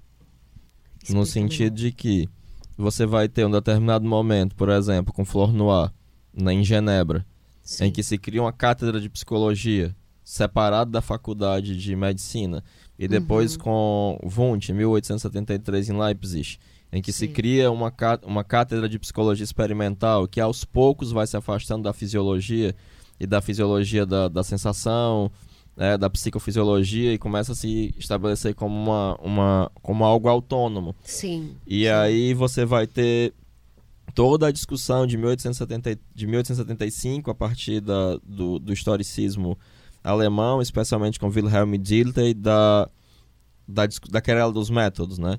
De que como eram ciências, como eram é, coisas diferentes, o espírito Sim. e a natureza, eu precisaria ter métodos diferentes, né? E aí, o que é que esse pessoal está dizendo no fundo? Não, é uma coisa só. Eles retornam ao fisicalismo do final do 19, com o de Bois Reynolds e com o Ernest Bruck, que foram professores do Freud. Não, é uma substância só e eu posso usar os métodos da, do método da ciência da, da, da, natureza e dou conta disso com a fisiologia, com a neurobiologia, com qualquer coisa Essa desse briga tipo. nunca acaba, né? Toda vez que eu estou vendo qualquer assunto desse, qualquer assunto, é, eu, eu ia até. Na verdade, eu sei que a gente está fazendo uma digressão aqui, que o tema é humor. Eu ainda estou lembrando que o tema é humor do episódio, mas é que eu acho que essa é uma discussão. É porque eu acho risível esse tipo de coisa. Eu acho que essa é uma discussão importante mesmo, é, até por uma questão de, de. de vamos assim, de seriedade com a qual a gente tenta tratar dos assuntos aqui. Então, eu acho que isso é uma questão interessante, não só para esse, mas para outros temas também porque normalmente é um assunto que vai e volta a cada tema. Tem, assim, um, tem hum. uma palestra do Slavoj Žižek, Sim. em que ele está falando sobre budismo, que ele começa falando da, dos neurocientistas, né? E da posição do, de um filósofo, ele diz a coisa mais certa, eles são idiotas. Pois é, mas é, é mas aí ele separa vai... a coisa da frase aí... de efeito pra lá. Não, lá, mas lá, não lá, é, porque o Žižek é um filósofo. E hum. ele começa dizendo, olha, mas esse cara disse uma coisa certa, porque eles estavam discutindo sobre a liberdade. Ele diz, olha, quando ele diz não, ele é livre. Sim. Olha só como esse cara entendeu minimamente alguma coisa, porém. Sim. Mas é porque essa discussão a partir da biologia não chega nem na roda de. Na, na, na no rodapé, nem na, no, no chão de de fato uma discussão filosófica ou psicológica acerca disso. Porque tu acha que é reducionista. É reducionista, é materialista. Mas Ela por que, que faz sucesso? Sim. A gente tem que se perguntar psicologicamente, isto sim.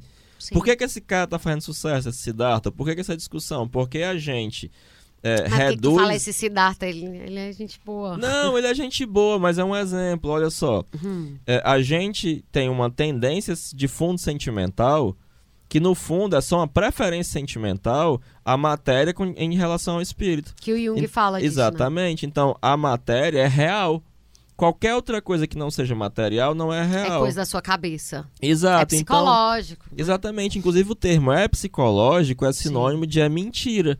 Ou não é real. Ou É é, pura imaginação, é puramente fantasioso. E aí, quando eu dou notoriedade a esse tipo de discurso, que no fundo é paupérrimo em termos espirituais ou psicológicos, ou seja, não acrescenta nada ao cabedal que já se discutiu filosoficamente, historicamente ou psicologicamente, o que eu estou fazendo, é, é, na verdade, não é engrandecer o campo, é empobrecê-lo. Mas quando a gente deixa de discutir isso dentro do campo das. tipo, Como mais uma leitura, ainda que reducionista, a gente não está sendo. é, vamos dizer, até. Não sei, a gente não está ignorando algo até para criticar. Porque se isso está aí e a gente tem críticas, a gente não deve, então, pelo menos, colocar e dizer, esses caras dizem isso, mas, ó, isso aqui alguém já disse, isso aqui tá sendo Não é o que eu uma estou fazendo volta. agora? Não, eu sei, mas eu tô dizendo que isso é necessário. Mas pra gente poder fazer, a gente tem que colocar na pauta. É isso que eu tô dizendo. A coisa do, do Scott Wins, né? Que é neurocientista. Eu, du- eu duvido que esse cara... Porque se ele não tiver estudado Freud, então ele é brilhante. Porque ele chegou às mesmas conclusões do Freud sem ter estudado Freud. Então ele é brilhante. Então, assim, eu acho que ele estudou o Freud, mas eu... Eu penso que, assim, por mais que, que essa seja uma visão muito materialista, digamos, eu acho que é interessante a gente colocar até para contrapor mesmo e dizer, olha, esses caras aqui, eles veem esse tanto do campo, esse aqui eles veem um campo mais reduzido, é, é a parada deles, ok. Mas porque senão fica parecendo que, que é algo que não deve ser nem discutido, entende? Vira, um- vira uma coisa meio tabu, assim. Tipo, não, a gente não pode Não, falar. eu acho que deve ser discutido, mas você deve ser colocado no devido lugar. Hum. Especialmente se você conhece a história da ciência, a história do conhecimento, você vai entender, olha. Pois é, mas esse até lugar... porque essa galera, meu Deus do céu, ainda é as localizações cerebrais, ainda é. Nossa. E tem coisa que William James disse sem nenhum aparelho, só porque ele era um gênio. É, E aí vai e se repete o James. Meu Deus do céu, vamos ler o James. Mas aí não dá a fonte, é isso que eu digo. Não tem problema não, nenhum. não, não. Não tem problema nenhum, porque se as pessoas fizeram essas coisas e tá aí, e tipo, ó, segundo fulano de tal, e tá tudo bem, não tem nenhum problema. Agora, assim, eu sempre gosto de trazer essas coisas da Acho neurociência. importante trazer. E nem que fosse, sei lá, é porque aqui tem coisas, talvez até seja uma falha minha não ter trazido, sei lá, visões de, sei lá, de um coach de humor, entendeu? É porque, Será que tem coach de humor? enfim, mas assim, Deve é- ter o coach quântico do humor. é, eu entendo o que tu fala, por um lado, mas por outro eu tenho medo de que meio que a gente, assim, é, é, de achar que aquilo não tem o status nem para ser discutido, entendeu? Assim, nem para ser criticado e colocado em contraponto. Como muitas vezes as pessoas fazem na academia com o Jung, inclusive. Sim, não, mas a minha Como posição Jung. não é essa, Paty. Eu sei, mas, mas tu tá entendendo eh, o que, que eu tô falando? Porque, Sim. por exemplo, muitas vezes na academia eu vi um- gente me falando, um menino que tava na psicologia, ele disse: se eu quiser fazer Jung, é uma cadeira que tem uma opcional. Então, assim. ah, mas tudo bem, mas os critérios deles, ah, mas querendo ou não, eles estão fazendo. Então, É, assim, eu acho meu receio é importante esse. também é que, assim, é, a gente precisa entender psicologicamente, historicamente, o contexto, como as coisas estão se colocando. né? Então, Sim. é não longe de mim atacar a ciência, né? Até porque, por exemplo, na perspectiva do Jung, a ciência é a grande coisa que, que o Ocidente nos legou. Uhum. Então é preciso não jogar o bebê fora junto com a água suja do banho. Porém, em termos retóricos, o pessoal tá, tá igualando ciência à verdade. E se você lê Popper, que é um filósofo, Uhum. você vai entender que a verdade tem, mas está faltando, né? Não se trabalha com verdade. Toda Se você ciência. quiser, ali, a, a verdade vá no guichê da religião, né? É, exatamente. Então, e aí entra a coisa, por exemplo, do Humberto Eco. Sim. Humberto Eco vai dizer que, mesmo um trabalho científico que seja ruim, se ele gerar uma crítica que é boa, ele já tem um valor científico. Eu não estou tirando o valor dessas discussões. Agora, é importante problematizar é, por que, que há um inflacionamento da importância disso, por que isso adquire e como isso representa um retrocesso histórico. É engraçado. Tu tá falando isso, eu entendo isso que tu tá falando. E aí eu fico pensando que muitas vezes, eu não sei se tu percebe isso, talvez tu já, obviamente, tu, tu como analista junguiano, isso já deve ter ap apontado para ti em vários momentos, mas assim, tu já ouviu a crítica, claro que tu ouviu, mas assim, descaradamente na tua cara, de pessoas dizerem, por exemplo, ah, a coisa do Jung é o místico e lá lá lá, Jung não sei o quê. Por exemplo, eu ouvi recentemente uma pessoa que me falou assim: ah, eu tô fazendo terapia com analista junguiana e ela é. Hum, ela. Não, duas pessoas. Uma disse: eu tô fazendo terapia com, com analista junguiana e ela disse que vai trabalha muito com base nos sonhos e em desenhos, fazer desenhos. Aí eu ouvi e tal. Desenhos eu ainda tô sussa. Mas sonhos é de boa. Sonhos de boa. Claro, tem que mas, ser com sonhos. Mas mesmo. sonhos, desenhos eu fiquei assim, meu Deus. Será que é desenhar mandala? Eu, fiquei assim. Enquanto for só desenhos, eu tô sussa. Aí a outra pessoa me falou: Ah, eu, eu, eu faço terapia com a analista junguiana e ela fez meu mapa.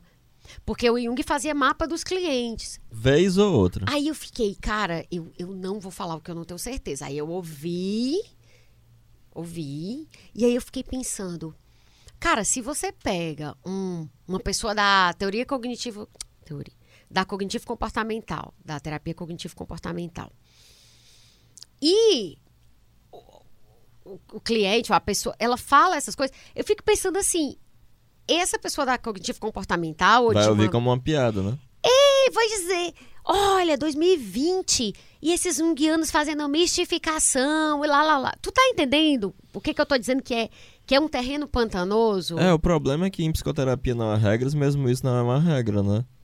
E que o que é a, a, a pedra de toque, né? O negócio que vai permitir é o relacionamento pessoal que vai se estabelecer ali de pessoa a pessoa. Ao mesmo tempo, se a gente pegar esse argumento, a pessoa vai dizer assim: ah, mas o coach funcionou pra mim. Aí eu vou dizer o quê? Eu vou dizer. Pois é, aí é, É que foda, tá. cara. É, É foda. porque se você for pegar por essa coisa da eficácia, né? É algo muito, muito complicado. Porque sugestivamente, o coach ele pode agir. Porque para que algo sugestivo funcione, basta que você esteja convencido disso. Jung é a diz minha que tatuagem. A magia é acreditar. se você, se você tiver convencido de que cocô de pombo enrolado com, com mel funciona, algumas pessoas vão se sugestionar a partir da sua tá crença. E placebo também tá aí para isso. Mas tu entende? Mas tu entende como é complicado o Hum. psiquismo humano? Só é- esse, esse dois dedos de prós dá pra ver que reduzir a neurociência é uma piada. Com- com- entendo, mas é isso que eu tô querendo dizer. Que se a gente não, não tentar estabelecer, botar as coisas em cima da mesa, essa é quase uma- é um, um episódio que é- começou por humor e terminou, tá meio que enveredando por epistemologia e método. Enfim, mas eu acho que essas conversas todas estão tão conectadas que é, eu poderia fazer assim: ah, vamos cortar isso, porque isso não tem a ver com esse episódio. Tipo. Eu acho que se as pessoas estiverem achando a discussão interessante, elas vão ouvir. Se elas não tiverem, elas não vão, seja lá qual for o assunto. Mas a questão é, eu acho que o interessante é colocar essas coisas em cima da mesa e fazer a crítica. Olha, isso aqui é uma coisa reducionista. Porque, cara, é, o que eu li do Jung até aqui, eu não li a obra do Jung toda. Mas é tão difícil pra mim ler a, a obra dele e chamar de mistificação, porque Que não é. É difícil chamar de mistificação, entende? Então, assim, será que não tem pessoas repetindo é, é, críticas que. Tu tá entendendo o que eu tô falando? Então, assim, eu não quero fazer isso em relação, por exemplo, à neurociência. No fim das contas, o que eu tô querendo dizer é isso. Acho que a gente tem que ter o cuidado de. Nessa coisa da crítica, porque senão, de repente, as pessoas não vão querer mais produzir coisas porque elas não leram tudo ou não viram tudo. Entende o que eu tô falando? É uma preocupação, não sei nem se é pertinente. Talvez só pra mim. Mas tu compreende o que eu tô dizendo? Mais ou menos. Tu entende? Não, né? É porque eu tô querendo dizer que do mesmo jeito que a gente pode criticar a neurociência, alguém pode criticar. Mas lógico, as pessoas têm que me criticar. Eu botei o meu livro no mundo para as pessoas me criticarem. Mas criticar é isso que eu tô dizendo, mas criticar de uma forma com, com pé e cabeça, porque senão, tipo assim, a gente vai pegar a neurociência e vai jogar tudo no lixo, vai dizer que nada presta, entende? Não, mas aí é um negócio que. que. Tu Tá, inter... nada presta. Não, é interessantinho, é importante que eles façam esse negócio. Agora, eles não têm serventia psicológica. E as pessoas têm que entender isso. Porque senão, vira a nova próxima coisa quântica. Entendi. Eu acho que eu já descobri que tem a nova coisa quântica. Eu descobri qual é a nova coisa quântica, não. Qual é o novo coach? É Theta Healing. Ah, não, é a mesma bobajada quântica. Cara, é assim. E é uma bobagem, pai, mãe, parteira, uma coisa completamente Eu li pirada. assim, um comecinho, eu disse, cara. Não, acho que não é por aqui a coisa, não. Eu vi. eu- Era o- porque muita gente posta na, na timeline, e aí eu fui ver, né? Aí, tipo, nasceu como um método patenteado, não sei o que, não sei o que, não sei o que. E eu, bom, E a, a criadora desse Teta Healing chegou a vir a público dizer que fez uma perna crescer numa pessoa. sério? Com o Teta Healing. E aí a gente entra na questão do, do- da coisa do efeito, né? Pô, se uma pessoa chega e diz assim, ah, eu fiz o curso de Teta Healing e deu certo pra mim. Aí você vai entender que tem um aspecto anedótico, né? E que em ciência esse aspecto anedótico ele é muito mais complicado de ser aceito, apesar de que você vai ter é, dentro desse grande debate da, da querela dos métodos, né? Eu esqueci o nome do autor que vai falar em ciências ideográficas e ciências nomotéticas, né? Uhum. É, e que você vai ter determinadas ciências que vão tratar de aspectos individuais. Por exemplo, o mesmo, o mesmo é, Clifford Geertz. Ele faz toda uma descrição de um judeu e de uns carneiros. No final das contas, ele diz: Olha, isso aqui que eu descrevi, esse judeu está morto, os Sim. franceses não dominam mais esse local e esse hábito não existe mais. Tudo que sobrou foi a minha descrição. Uhum. Tá vendo como é complicado? Sim. Como não dá para usar a biologia nisso? Lembra a coisa do conhecimento e compreensão, né? Jung. Exatamente, exatamente. É, então, uma digressão foi, na verdade, um episódio dentro de outro, né? É, Foi na, um Inception. na verdade, como é que é a coisa do, do Theta Healing, assim, exatamente, pra gente não, não, não deixar sem faz- falar a coisa direito? Depois a gente podia fazer um episódio só sobre essas coisas, essas panaceias doidas aí, sabia? É porque, assim, eu não sei, eu sempre acho que publicidade não é, não é negativa, sabe? Rapaz, Eu sempre resolvo focar nas coisas que realmente interessam do que em desconstruir as que não me te interessam. mandar os vídeos da Bibi Bailas. Mas tu entende? É porque, é porque assim, você tá. É que nem eu digo, postar foto de político que eu não gosto, eu não posto mais, porque, querendo ou não, aquilo é. Enfim, mas aí a gente conversa melhor sobre isso depois. Então agora vamos pra teoria, pras teorias do humor. Tá, vamos contar uma piada pra gente voltar pro negócio do humor. Sim, depois. é, E aí, só fazendo um. Ah, fala, fala a piada que depois eu, eu explico um pouco sobre essa questão Eu das só tô teorias. lembrando da piada de judeu. complementariedade. Um padre tava conversando com um rabino Sim. sobre como era complicado, né, ser padre, porque você não tem tanto dinheiro e tal. Mas ele disse, ah, mas pelo menos uma vez por mês eu me dou ao luxo de comer muito. O padre falou. O padre. Aí o judeu, como, né? O, o rabino. Ó, eu faço assim. Eu vou todo vestido de padre, eu vou num restaurante passo o dia inteiro lá. E aí mudam os garçons. E aí, quando muda o garçom, eu com- como mais um pouco e peço e vou embora. Ele- quando ele pergunta pela ponta, diz: Não, já paguei pro seu colega. Aí ele não vai achar que um padre tá mentindo. Aí o rabino, olha que legal. E eu tô indo hoje, o padre falou. E aí eles foram e fizeram isso, né? E aí na hora de ir embora, o garçom, "Ah, padre, com licença, desculpa, mas a conta. Aí o padre, não, meu filho, mas eu já paguei pros seus colegas do turno anterior. Aí o rabino levantou e ainda falou, e eles não trouxeram troco, hein? Engraçado. Tu não é assim, sabia? Tu não é. Assim como? Não é esse retrato do judeu, sabia? Porque é sério. Tu faz a piada porque tu sabe que tu não é, né? Ah, não sei de nada aqui. É sério, eu, eu juro, Heráclito, eu juro. Eu não sei se eu tô enganada. Mas, por exemplo, tu não demonstra essa coisa de ganância, de. Não, tu- teu não. Eu acho que é por isso que tu faz a piada, sabia? Acho engraçado. Porque, assim, é uma piada, tipo, é- é- realmente é uma coisa muito boa e que tem muito, muito a ver com a imagem, com o preconceito que a gente tem a respeito dos judeus. Mas, cara, tu é totalmente fora da curva nisso. Tu é zero isso. Eu acho até que tu é a pessoa mais desapegada É, muito, muito. que eu conheço na vida, assim, das pessoas mais desapegadas que eu conheço. Então, como é que você explica isso? Não sei, mas eu acho engraçado. Então você não é judeu. Eu sou um mau judeu. Mas é louco, né? É, Cara, é muito doido essa coisa do, do- de você se agarrar, né, a essas imagens. Porque às vezes eu fico pensando, acho que o Heráclito tá mentindo. Ele não deve ser judeu. Que não pode. Porque a minha imagem era. Mas, tão- cara, ó, deixa eu contar uma cara, história do Ícaro. aham. A gente, ele Que é era da muito... Cabala, né? Ele, Hã? que é, ele é da Cabala, né? Da Ah, o Cabala. Ícaro adora, estuda bastante. É, o meu filho, né? Sim. Ele, a gente, a gente fazia frequentemente no Sana uma sala sobre Senhor dos Anéis. Sim. Eu, Maurício e tal. E aí a gente fazia coisinhas pra vender na sala. Hum, eu vou contar uma história minha e uma do Ícaro. Sim. E aí tinha um, Aí eu botei o Ícaro pra ser vendedor, né?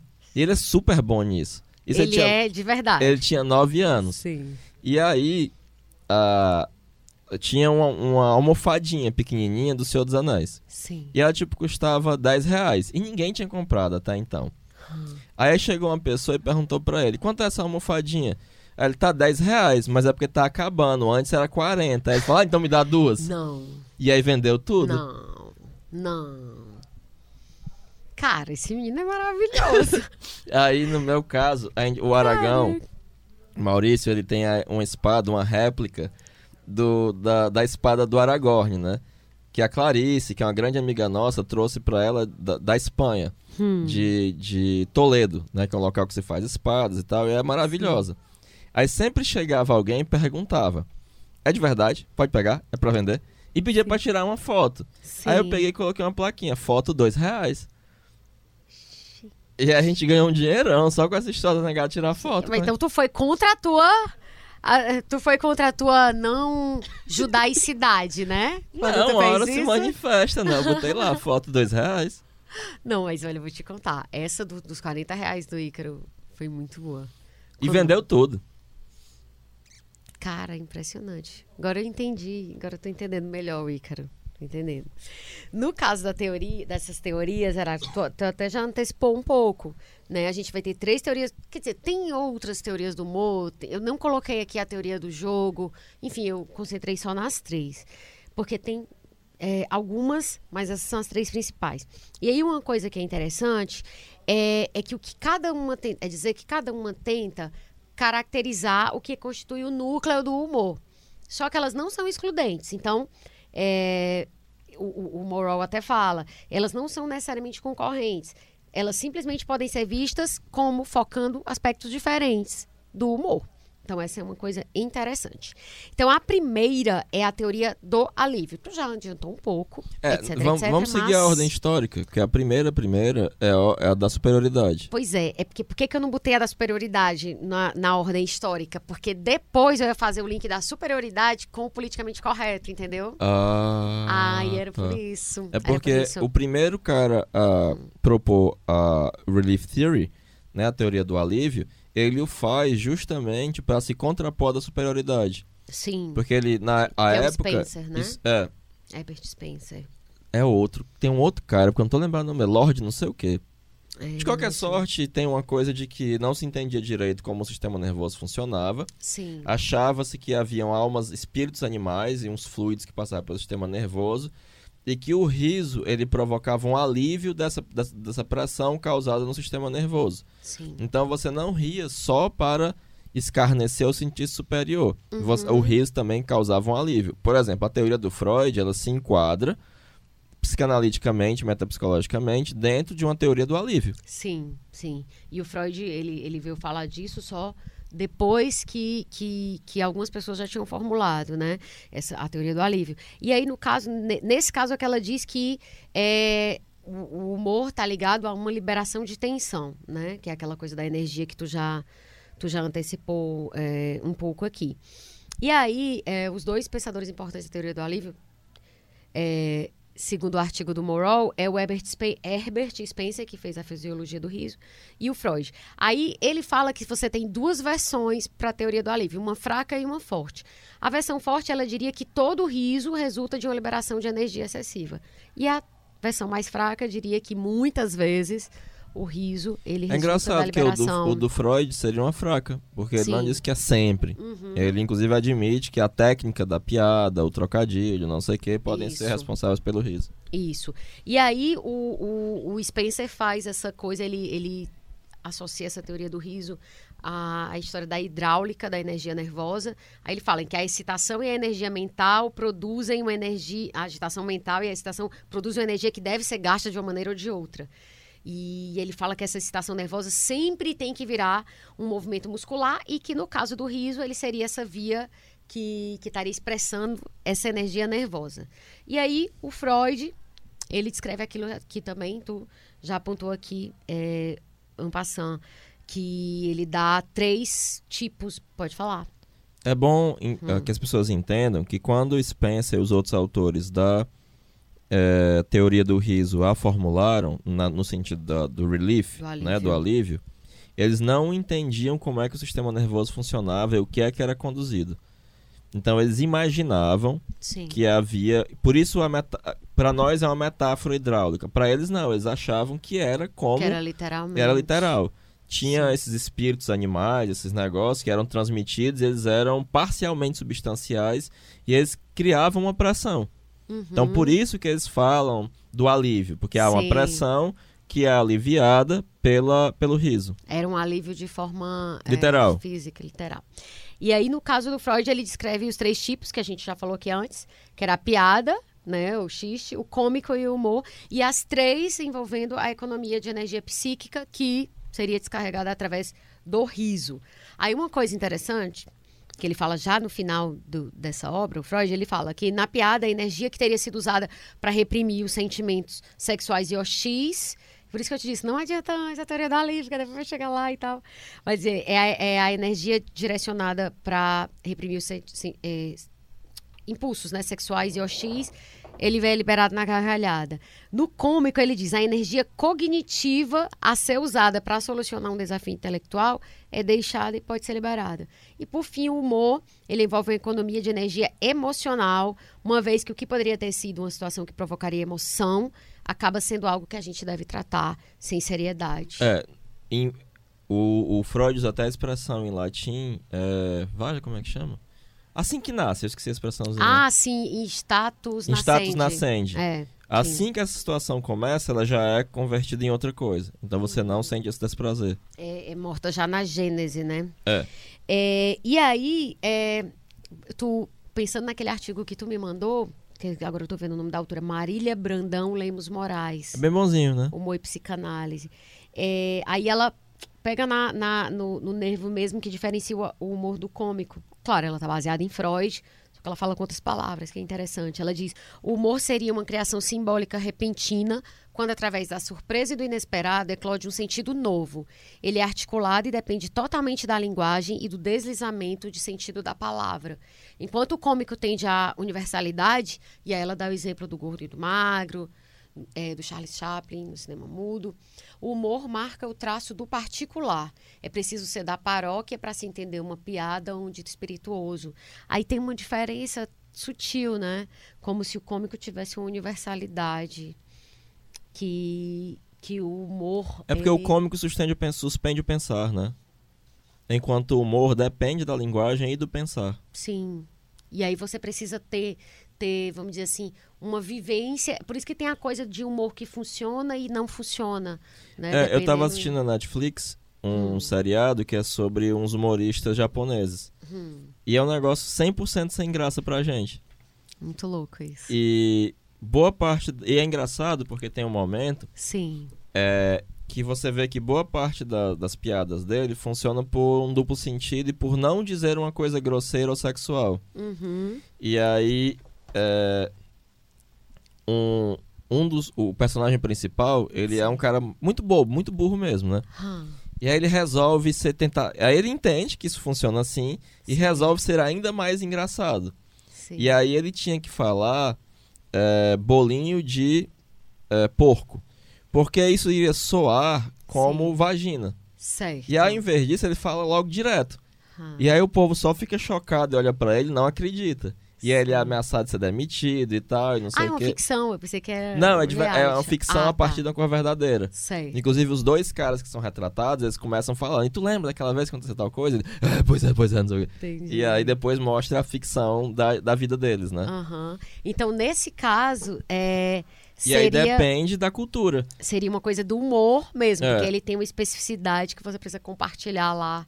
Exatamente, ele, o- ele é paroquial. Porque Sim. se eu não compartilho daquele universo simbólico, eu não vou entender qual é a graça. Sim. Assim como se eu começar a fazer piadas de anime aqui, talvez tu não entenda. Nada. Não vai entender nada. Mas a Mari vai entender. É, com certeza. e aí é, é, é interessante porque Sim. isso já entra na outra teoria do humor, que é da contradição. Da, tá falando da incongruência? Da incongruência, perdão. É, que é a nossa próxima. Que o que gera o humor é a incongruência. Por exemplo, na piada. Sim. A atendente atende, é alô, polícia quem fala. É socorro! Socorro! Me ajuda! Calma, calma, senhor, calma, calma. Fique calmo, o que está acontecendo?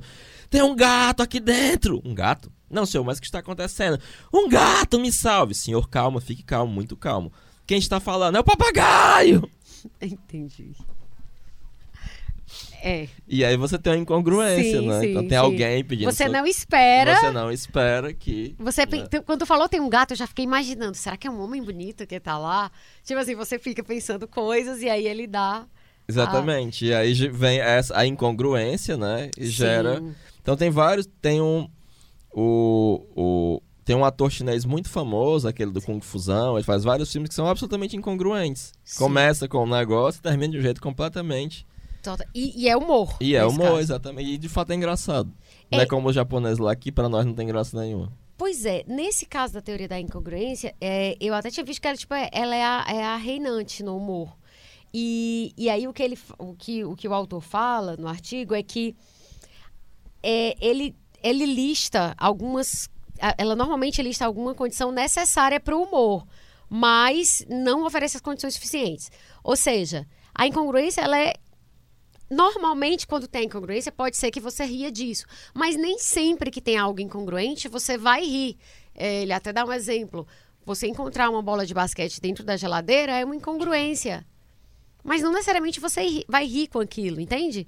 Então, assim, ela é uma condição que muitas vezes é necessária, mas, ele, como ele chama, não é suficiente. E aí, na retórica, o Aristóteles, ele fala, é, é, ele faz um primeiro vislumbre de- do que seria uma teoria da incongruência, do humor.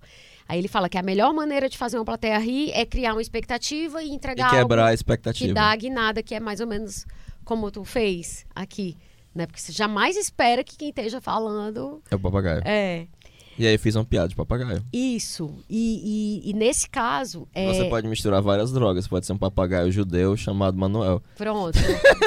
Várias, assim, você pode, você pode fazer uma comédia de erros, né? Várias, só não o papagaio que não tá no politicamente incorreto.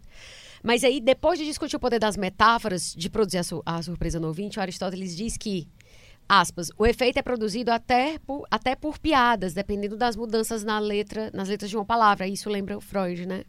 Que- Sim. Mas aí a gente não vai dizer, ah, o Freud tá dizendo uma coisa que o Aristóteles já disse. Entende aquela coisa que eu tava dizendo? Porque é porque o disse. Aristóteles, o Freud, Aham, ele. ele Inclusive, ele cita vários autores. Ele cita o Theodor Lipps, ele cita vários filósofos. É, pra mim o problema é não citar. É, ele começa Mesmo? citando vários filósofos e ele diz uma coisa diferente. E ele tá citando, inclusive, ele cita tanto gente antiga quanto gente contemporânea a ele. Pois é, se Ele você tá- for ler. E é um texto que, que até o Lacan é considerado um texto bobinho do Freud. Eu- Ele cita, sumariza, discute, critica e apresenta uma coisa nova. Pois é, mas eu, eu não entendo também qual é o problema de você não dizer as fontes, assim. Eu, eu, eu tava até vendo algum dia desse alguém falando assim, ah, porque como todo podcaster, é, a gente não cita fonte. Eu disse, não, eu não concordo. Porque eu acho que citar a fonte é fundamental, independente se você fosse cientista ou o que quer que seja. Só, às vezes você não lembra, né? Mas normalmente quando você está fazendo um trabalho científico. Enfim, aí ele fala, você encontra isso em verso e também em prosa. É, a palavra que vem não é a que você imaginou, né? Isso é Aristóteles, que ele está falando da coisa da surpresa com, com as brincadeiras com as letras, letras das palavras. E aí, na crítica do julgamento, o Kant faz uma declaração mais clara sobre o papel da incongruência no humor. Ele diz, em tudo que excita uma risada animada, deve haver algo absurdo, na qual o entendimento, portanto, não encontra satisfação. Riso é uma afeição que surge da súbita transformação de uma expectativa em nada.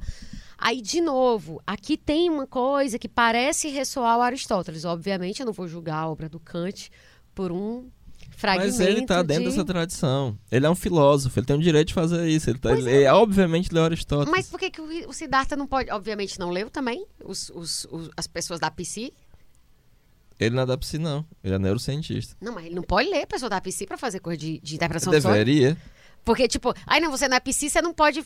Você... Não, Deus me livre de eu estar estabelecendo essas fronteiras então, rígidas, mas não. é isso que eu tô dizendo. A minha questão é reinventar a roda. Mas tá falando de Kant, pelo amor de Deus. Mas em, quando Kant escreveu, alguém poderia na época ter dito, meu E filho, disseram, tanto é que- Aristóteles, então. Tanto é que no Prolegômenos da Metafísica Futura ele tá puto porque uma galera foi dizer que ele tava Então. só repetindo o fulano e o Mas tu tá entendendo o que eu tô falando? Tipo, de repente a crítica hoje, pode- daqui a 100 anos, alguém pode dizer, não, mas era o Siddhartha. Alguém vai dizer, não, o Siddhartha hoje, mas em 2020 não era assim.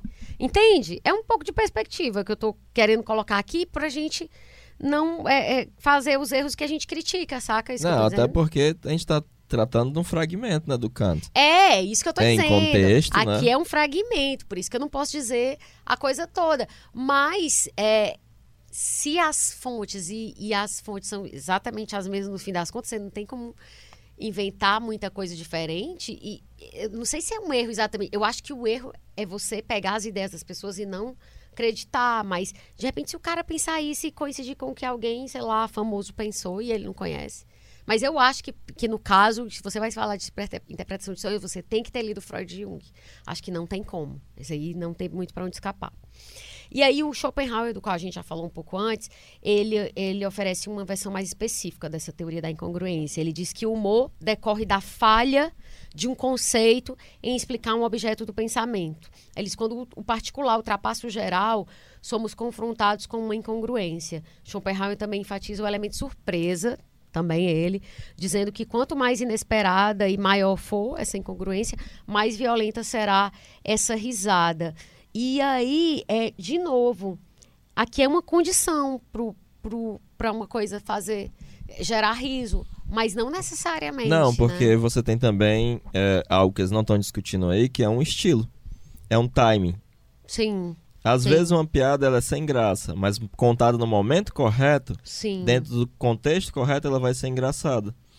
É, ou se ela for colocada, ela for dita de um jeito engraçado. Sim. Ou se ela sim. for feita com um determinado tipo de charme. Ou tem uma. Tem uma. Ou um ingenuidade. tem um né? sketch do Adnet em que ele conta um monte de piada boba. Mas porque ele tá dizendo que ele é uma pessoa viciada em piada. Então ele começa Ah, a chegar tá. dizendo: Oi, eu sou o Hilário. Meu nome é Hilário, eu vim aqui porque eu quero mudar, eu vou mudar, eu sou viciado em piada. E eu Sim. comecei com a piada do pontinho. Eu ouvi meu tio idiota falando o Sim. que é um, um pontinho amarelo em cima da geladeira, é um fandango suicida. Eu fiquei fascinado. E aí ele Sim. começa, entendeu? E é um monte de piada sem graça. Mas Sim. nesse contexto que ele cria, elas ficam muito Sim, engraçadas, total. né? Porque o que ele está fazendo é a crítica de um determinado tipo. Exatamente. Tá expondo. É, e aí, Heráclito, ainda dentro da, da teoria da incongruência, a gente tem o Bergson, que é aquele que publicou Foi o primeiro que escreve o riso. sobre o riso, né? o primeiro filósofo. Especificamente, que, por exemplo, Kant está falando aí de maneira quase como uma Exato. nota de rodapé, assim, não é o interesse dele discutir isso. Isso. Ele Não um provavelmente está sobre discutindo a analítica transcendental, falando sobre a razão, e explicou o riso rapidamente e seguiu adiante. E aí, no caso do Bergson, não, era um livro sobre, especificamente sobre o riso, né? Não era sobre o humor, era sobre o riso, é, foi em 1900. E aí, ele, é, no caso, o que é dito sobre a teoria dele é que ela não é fa- facilmente classificável porque ela tanto tem elementos da teoria da superioridade como da incongruência. E aí, numa frase famosa, é, o Bergson argumenta que a fonte do humor, eu adoro essa expressão, é a mecânica incrustada sobre os vivos. De acordo com ele, o cômico não existe fora do que é estritamente humano. Ele acha que o humor. Eu até te mandei esse livro, não foi? Mandei, mandei. Sim, porque ele vai entender que quando você consegue antropomorfizar uma coisa, você vai achar aquela coisa Isso, engraçada. exatamente. Ele acha que o humor envolve uma relação incongruente entre a inteligência humana e os comportamentos habituais ou mecânicos. Ele diz que o humor serve como um corretivo social, ajudando as pessoas a reconhecer comportamentos que são inóspitos ao florescimento humano. Uma grande fonte do cômico é reconhecer a nossa superioridade sobre o, o sub-humano. Tudo que ameaça reduzir uma pessoa a um objeto, seja animal ou mecânico, seria o principal material para o humor. E aí, é, nesse caso do- da- das ideias do Bergson, disso que ele coloca, que é uma teoria, como, como falei antes, meio mista, né, da incongruência e da superioridade, ele. Aqui a coisa do alívio não está presente, né? É, ele seria. esse- essa ideia tem muito a ver com aquela coisa do, da comédia física, que costuma se dizer, né? Humor físico. Só que aí a crítica é que é, ele, ele superestima essa questão mecânica, mas aí você fica sem saber muito onde acomoda essas piadas e esse tipo de humor que é só da inteligência sutil, sem um sem esse humor físico que a gente usa muito, os atores, né? Os atores, eles, a gente ouve muito eles falando, ai, é uma comédia mais física, ai, que esse programa é um humor mais físico. Mas aí, nesse caso, a, a teoria dele, que, da forma como ele vê o humor, não contempla muito essas coisas mais sutis que tem mais a ver com, com o intelecto. Só. É, mas as duas coisas podem estar podem estar muito é, interconectadas, né? É, tem um sketchzinho do Trevor Noah que ele tava falando da indicação daquele daquele ator negro super bonito pra ser o James Bond. Elba. É, o Idris Elba. É. E aí ele dizendo: Pô, qual o problema, né? Hum. Mas teria um problema. Porque na Escócia, na Irlanda, nesses locais que o James Bond anda, você não vê pessoas negras. E aí ele Genial. começa a dizer assim: imagina ele tá sendo perseguido, então ele pega a moto e. Genial. E aí esses caras chegam e dizem: ali está ele! É. E aí ele vai, corre, coloca um disfarce, pega um carro, sobe num prédio, pula. E din, din, din, din, din, din, din, din, din, din, din, din, din, din, din, tananana. E aí os vilões: lá está ele! Porque Mas é. ele ia sempre ser identificado, não, Não, importa. perfeito. Não, ele, ele é E ele se veste de feira, e ele entra na, na. E ele entra no convento, ele tá lá com as feiras. e. Lá está ele! É, mas é, é bem esse exemplo que tu O deu é James ótimo. Bond. né? É, ele junta as duas coisas, É o aspecto ótimo. físico, porque ele fica fazendo essa musiquinha e, e andando e fingindo que tá Faz numa as moto, vozes. faz as vozezinhas. né? Teve um que ele. é, foi o primeiro vídeo que eu vi dele. Eu nem sei se foi tu que postou no Facebook. Isso faz tempo, sei lá, deve ter uns quatro anos. Dos ingleses chegando à, Gente, à Índia. eu amo aquilo. Tcharam! Eu E ele amo. faz os sotaques e tudo. Eu amo. Porque ele faz uma crítica altamente aguda, sem dizer um palavrão. Aquilo que eu acho muito foda, porque ele diz. é, você, você chega lá pra entrar na Inglaterra, eles olham pra sua cara como se você tivesse. Tipo, fosse a coisa mais importante do mundo. Deve ser porque eles estão nos dois dias de sol deles. Cara, e aí ele vai fazendo e diz. Tipo, vocês estão preocupados com quem vai vir de fora? Deve ser porque vocês lembram o que vocês fizeram na África. Mas tudo tão sutil, com tanto. E aí diz que chegaram, tran, tran, nós somos a Inglaterra, viemos trazer o Império. Ele, ah, tudo bem, mas estamos ocupados. Não, nós vamos conquistar você, olha, pode vir na quarta-feira. Nós temos um sotaque, Deus, É. né? Nós temos um Deus aqui pra você. Não, nós temos 4 milhões, se quiserem pode levar alguns deles. Cara, é. Aquilo, Até que o cara dá o tiro. Ah, tá certo, tá bom, já que é assim, pode. que- aquilo não é o cúmulo, não é o cúmulo da inteligência e do humor não rasteiro? Sim, claro, Né? mas um humor é, que não seja infantilóide ou que não seja Isso. simplesmente. Tem um. Humor subversivo de verdade, é, assim. sim, sim, tem. De verdade.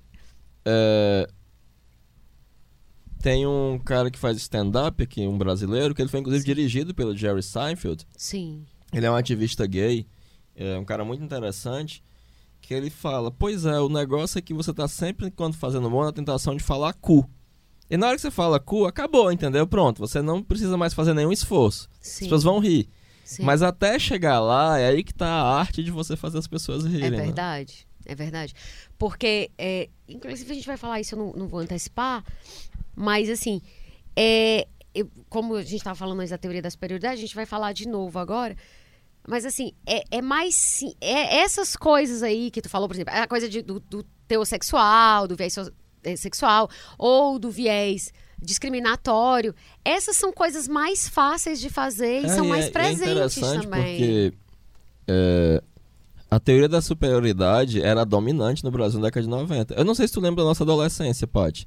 Hum. Mas eu me recordo que eu tinha um amigo negro chamado Valber. E ele colecionava piadas de negro. Não, isso não. E Não, assim, assim, havia uma, pessoa- uma endemia. É um negócio já endêmico, assim, de piadas de loura. Ah, sim, de loura, sim. Nossa, era um negócio, assim, De impressionante. super, e eu sempre super- achei muito sem graça, assim. De loura super. Mas era a coisa mais natural do mundo, a coisa mais normal. é, se total. fazer piada com mulher, se fazer piada. Inclusive, sempre a coisa da inteligência, né? Sim, gays, é, ah, não, é loiras, co- loiras e negros. negros. É. Judeu não tanto. Não, português, não, não. sim. Português bastante, é, né? português, sim. Mas tinha até uma justificativa meio que é, socialmente interessante, que era assim, ah, mas é uma forma de se revoltar contra o colonizador. Enfim, Ah, me poupe. enfim, enfim, tinha essa justificativa. Mas é, de, de negro reproduzindo piadas de negros ou Não, de ele, gays. ele ia fazer o quê, meu Deus? É, eu acho que é uma forma também de de, dizer, não dói, é, não é, dói. Era uma forma de autodefesa. É. Antes que você bata em mim, eu mesmo já bato. E aí talvez você nem bata, porque eu já tô batendo e você vai desistir. Meio É, que como e um é por apelido, isso que né? a gente sempre fez piada conosco, né, os judeus. Porque É. a gente já tá fazendo piada mesmo, entendeu? É. E é uma forma também de que aquilo, talvez, de desenvolver um pouco mais de, de dormência à dor, né? De, de É, e, e eram piadas, assim, abomináveis. Eu me lembro de algumas, assim, porque eram me marcaram muito, porque sempre Uhum. associava o negro à criminalidade. Ah, sim, sim, sim. Eram Sempre. piadas, assim, abomináveis. Sempre. Era a loira a burrice, Sim. é, o negro a criminalidade. Eu acho que as mais suaves eram de gay. É possível. É possível. Porque, porque essa questão da criminalidade eu acho a mais pesada. Mais É, do que a que fala o, da o gay inteligência. era associado ao ridículo. Sim. É O gay sempre era algo extravagante, a- beirando o ridículo. Então era isso. O gay era ridículo, a loira era burra e o negro era criminoso. E o mais hum, desses três, o que eu sinto como sendo mais indignificante é a questão do criminoso. Parece que é, É. o que mais tira o seu status, assim. Sim, sim. De- Ou então de desumanizar o negro, É, né? De, de Exatamente, negar. coisificar. É, é. exatamente. Objetificava ou desumanizava. É verdade. É assim, verdade. todo mundo era Bolsonaro na década de 90. É verdade. Era um negócio desgraçado. Foi uma época muito desgraçada. Era, todo mundo era Bolsonaro. Era, cara. Antes de existir, era a Bolsonaro, coisa é, mais concordo. normal e natural. É. Na verdade, não é que o mundo esteja piorando, né? Talvez ele tenha melhorado e é por isso que agora a gente sente o, o, a, a, a, a- a- o contraste, né? Tu se lembra daquele professor de física que a gente teve que fazia frequentes piadas homofóbicas e racistas? Sim. Que ele sim. chegou a dizer como é que pode a filha do Chico Buarque casou com aquele macaco É, essa numa daí, sala de 60 alunos. Eu nunca esqueci daquilo. Essa eu não lembrava desse, desse específico, não. Mas o dele fazendo piada com o Renato Russo, O Renato sim. Russo e o Cazuza. Dizendo que o Renato Russo... Enfim, ele, era uma coisa assim, bem, tipo...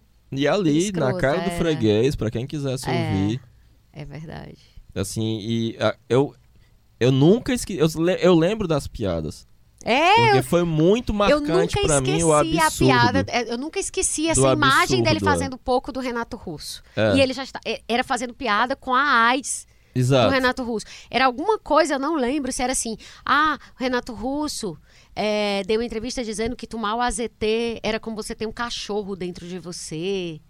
Eu acho que era, eu não sei se tinha um pouco disso, assim. Era um coisa- negócio assim absurdo mesmo. Como E fazendo pouco. Ele é, há alguns anos antes, é, um, um professor de biologia tinha um colega chamado Juazeiro, é apelido, né? Porque ele vinha de Juazeiro, com Sim. uma bandana. E esse cara tava puto, esculhambou o cara, mandou ele sair. Enquanto ele saía, ele disse assim: Tu tira essa merda, porque se um dia tu só vai se dar bem na vida, se viado se dar bem na vida algum dia. Gente. Na nossa escola lá, um professor de biologia, em uma escola de elite fortalezense. Nossa, que sinistro isso. E isso era ok. É.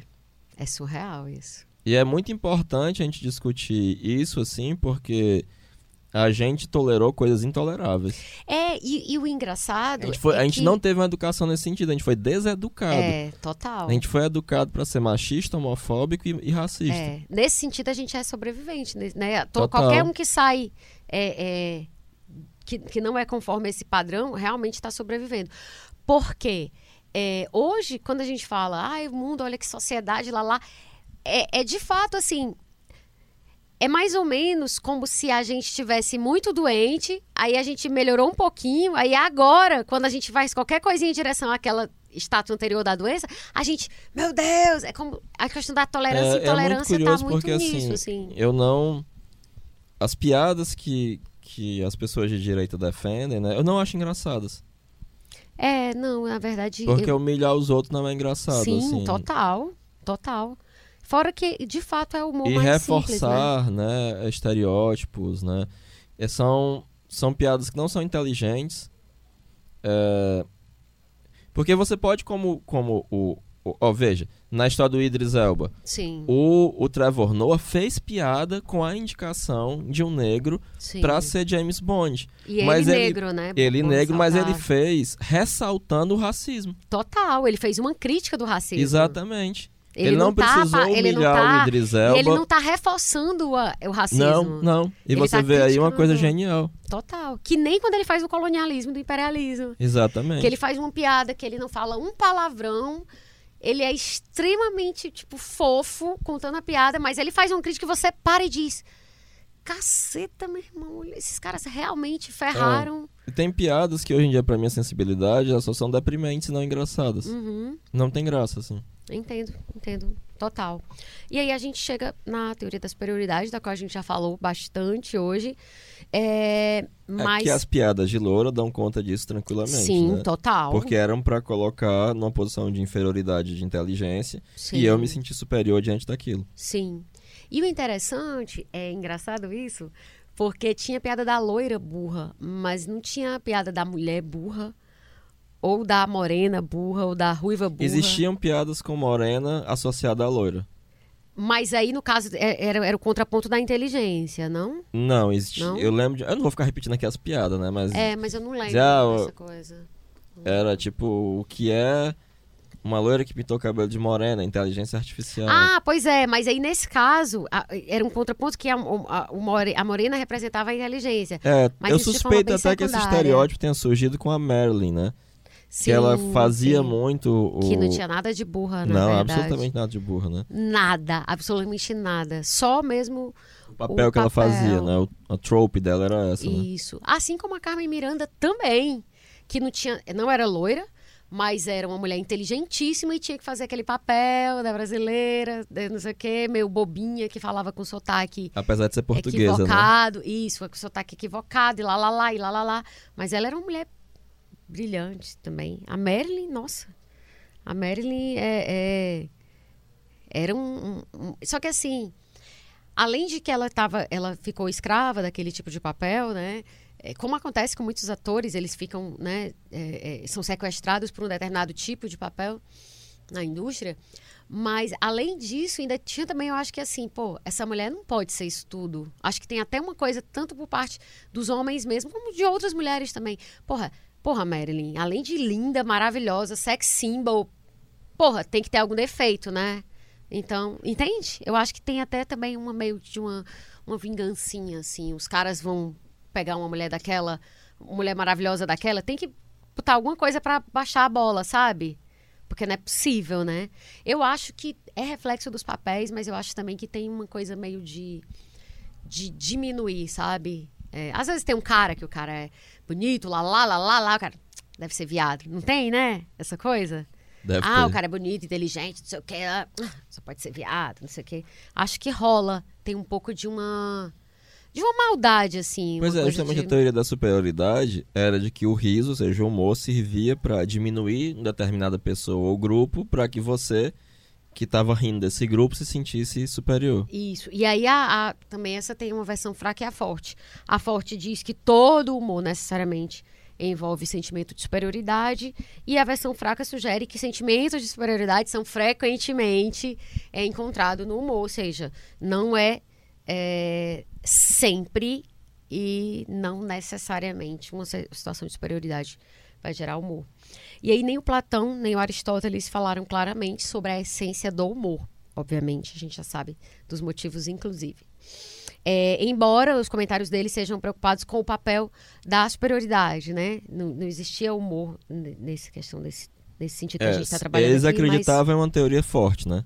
Isso. Então, o humor deveria ser visto com cautela e resguardo. O riso, né? O riso, né? É, É, o que isso. eles chamavam de riso é o que hoje nós chamaríamos de humor. Isso, Então vamos tomar essa isso. liberdade poética, né? isso. O humor teria que ser visto com, com, muito cautela, com muita cautela para que é, as, as pessoas pudessem ser respeitadas, né? Para que Isso. houvesse um primado do respeito e não do desrespeito. Era uma né? preocupação, sobretudo, ética, né? Que Uhum. eles tinham. E aí, na poética, o Aristóteles diz que o cômico, e aí a palavra é cômico mesmo, é uma desarmonia de pequenas proporções sem consequências dolorosas. E aí é, eu acho muito, muito sutil essa distinção. Uma desarmonia de pequenas proporções sem consequências dolorosas. Ou seja, algo que deu errado ali, mas que, na verdade, não houve nenhuma tragédia de verdade. E ainda além do tema da comédia, na retórica, é, o Aristóteles define o humor como uma insolência educada. Acho isso ótimo, né? Uma insolência educada. E na ética, a Nicômaco, aqui escrevi direito, ele descreve as piadas como um tipo de abuso que idealmente deveria ser contado sem causar dor. Isso é legal, né? Essa coisa do, da insolência educada, eu acho muito. Acho Sim, maravilhoso. É o que os americanos em inglês chamam de wit. Isso, eu amo essa palavra. Que inclusive a gente até falou, né? Tá ligada a wits, provavelmente lá do inglês, né? Que é piada, né? Wit, lá do, do título do, do X. Witz. Né?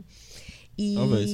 é, e aí, em vez de apresentar uma teoria da superioridade, aí de novo aquilo, eles, eles se, que eu falei há pouco, eles consideram mais nessas considera eles se prendem mais a essas considerações éticas. E que eu acho é, é interessante, né, Heráclito, porque é assim, o mundo é um museu de grandes novidades mesmo, né, como diz a música. Porque a gente fica ouvindo tanto essa coisa, qual é o limite do humor, qual é o limite do humor, aí você vê essa discussão, essa discussão, essa Em discussão. Platão e Aristóteles. Cara, já tá lá, sabe? Não é à toa que Heidegger, que era um tremendo nazista, Sim, quando quis inovar, retornou a Aristóteles. é muito louco isso. Muito louco. E aí, sabe o que eu fico pensando? Eu digo, pô, será que esses caras foram tão definitivos mesmo? Ou a gente que é eurocêntrico demais? A gente Não, que é obviamente existem outras racionalidades. grecocêntrico obviamente. demais. Mas assim a gente vai ser o quê? Eu não sou chinês, tu é chinês? Eu não sou.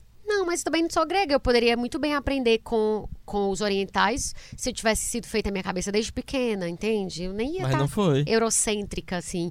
Porque às vezes eu fico, ai meu Deus, tudo que a gente vai ver na vida, os gregos já falaram, já. blá, blá, blá." Aí eu fico, mas gente, eu tô na trilha deles. É óbvio que quando eu olhar pra trás, eu vou ver eles. Eu tô, me botaram nessa trilha, entende? Eu não acho ruim os gregos, não. Não, assim, eu não acho ruim. Não, eu sei. Pelo amor não. de Deus, acho maravilhosos. Mas é que eu passei um tempo muito assim. Nossa, gira e volta, gira o mundo. E aí, quando a gente chega. Ai, os gregos já disseram isso melhor do que ninguém. Aí eu fico, gente, será que se eu estivesse estudando a tradição é, de várias, de várias tribos africanas, de aborígenes, será que eu não estaria descobrindo e pensando a mesma coisa e dizendo, cara, esses caras falaram. Na verdade, é mais uma questão de desconhecimento e de. É, existe toda uma eurocentrismo, filosofia né? africana, né? Que de, de grandes pensadores, de estatura muito similar, né? Pois é, eu acho que eu não iria me surpreender é, se eu encontrasse muita coisa. A questão é que eu tô nessa trilha, então acaba que eu fico botando. Assim, a- eu, né? A gente fica tendo os gregos como. Porque eu passei muitas, muitas, sabe, muito tempo dizendo isso. Ai, meu Deus, eles são maravilhosos, porque eles, tudo eles falaram, eles disseram. Não, gente, é porque tu tá aí. Se tu tivesse outro canto, tu ia estar dizendo Não, isso. mas de eles outros. continuam sendo. Eles continuariam sendo maravilhosos. Não, mas não são só eles. Não, claro que não. Não é tipo, ah, é a palavra revelada tá ali. Tipo, os gregos eram os Estados Unidos da época. Se tiver fim do mundo, pronto, vai ser em Atenas, que nem agora é em Nova York. Se tiver fim do mundo, a, a, a nave dos extraterrestres não para em Nova York. Sabe? Nessa- na nossa visão, tipo, se tivesse tido um fim do mundo, sei lá, há 2.500 anos, 3.000 anos, ia parar em Atenas, porque lá era o centro. Eu acho mais que é uma coisa, enfim, é, é uma questão de um, tem uma dominação cultural aí, total, porque a gente se baseia pela Europa, né? Não sei, mas eu tô, eu tô, eu tô, eu acho que é necessário é, entender, sabe, essas outras, essas outras mitologias, essas outras filosofias, essas outras formas de pensar, porque eu acho que também elas, quando, eu, quando a gente olha para elas, a gente vê lá as coisas respondidas. Nem à toa que esses caras concluíram isso, né? O próprio Jung, Schopenhauer. é, enfim. E aí o Hobbes, é, Heráclito, ele desenvolveu a versão mais conhecida da teoria da superioridade. Ele, dando expressão enfática à ideia, escreve que a paixão do riso não passa de uma glória repentina que surge de alguma concepção repentina de alguma eminência em nós mesmos, em comparação com a enfermidade de outras pessoas ou com a nossa própria antigamente. Ou seja, quando a gente percebe que é melhor do que alguém ou melhor do que o que a gente era. Sim, sim.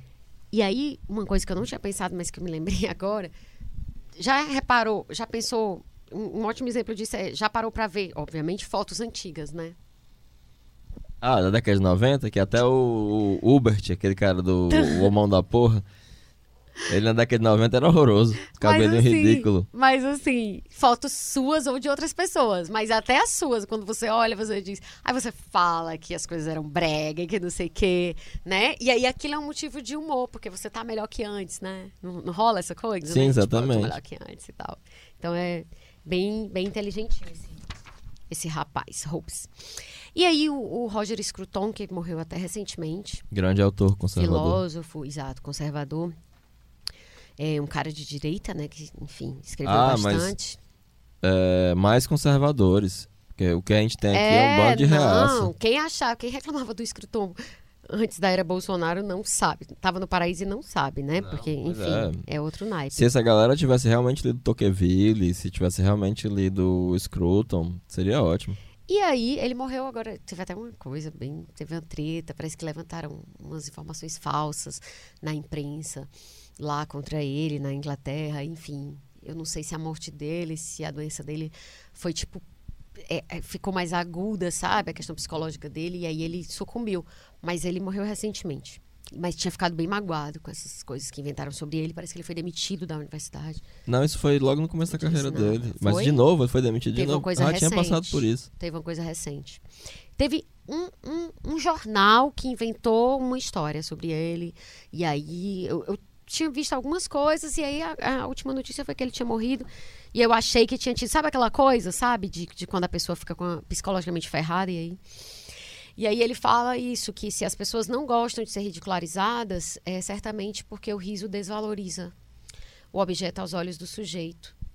E aí eu fico pensando que as pessoas até têm medo assim de seriedade, de cara feia, mas parece que o riso des- desestabiliza mais, né? É, uma das coisas que eu aprendi como professor é que é importante Hum. que uma aula seja é, não necessariamente engraçada, mas divertida.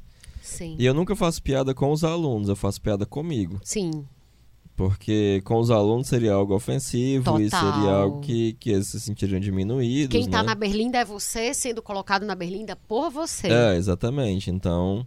Que é um pouco Ou como então- fazer cócegas em si mesmo, né? É, Você mesmo tá fazendo, ou então, você então não... uma coisa mais geral, mas sempre é, escapando dessa coisa. Por exemplo, uma das formas que eu tenho de, de explicar a plenamente. neurose aos meus alunos Sim. é contar uma piada de português.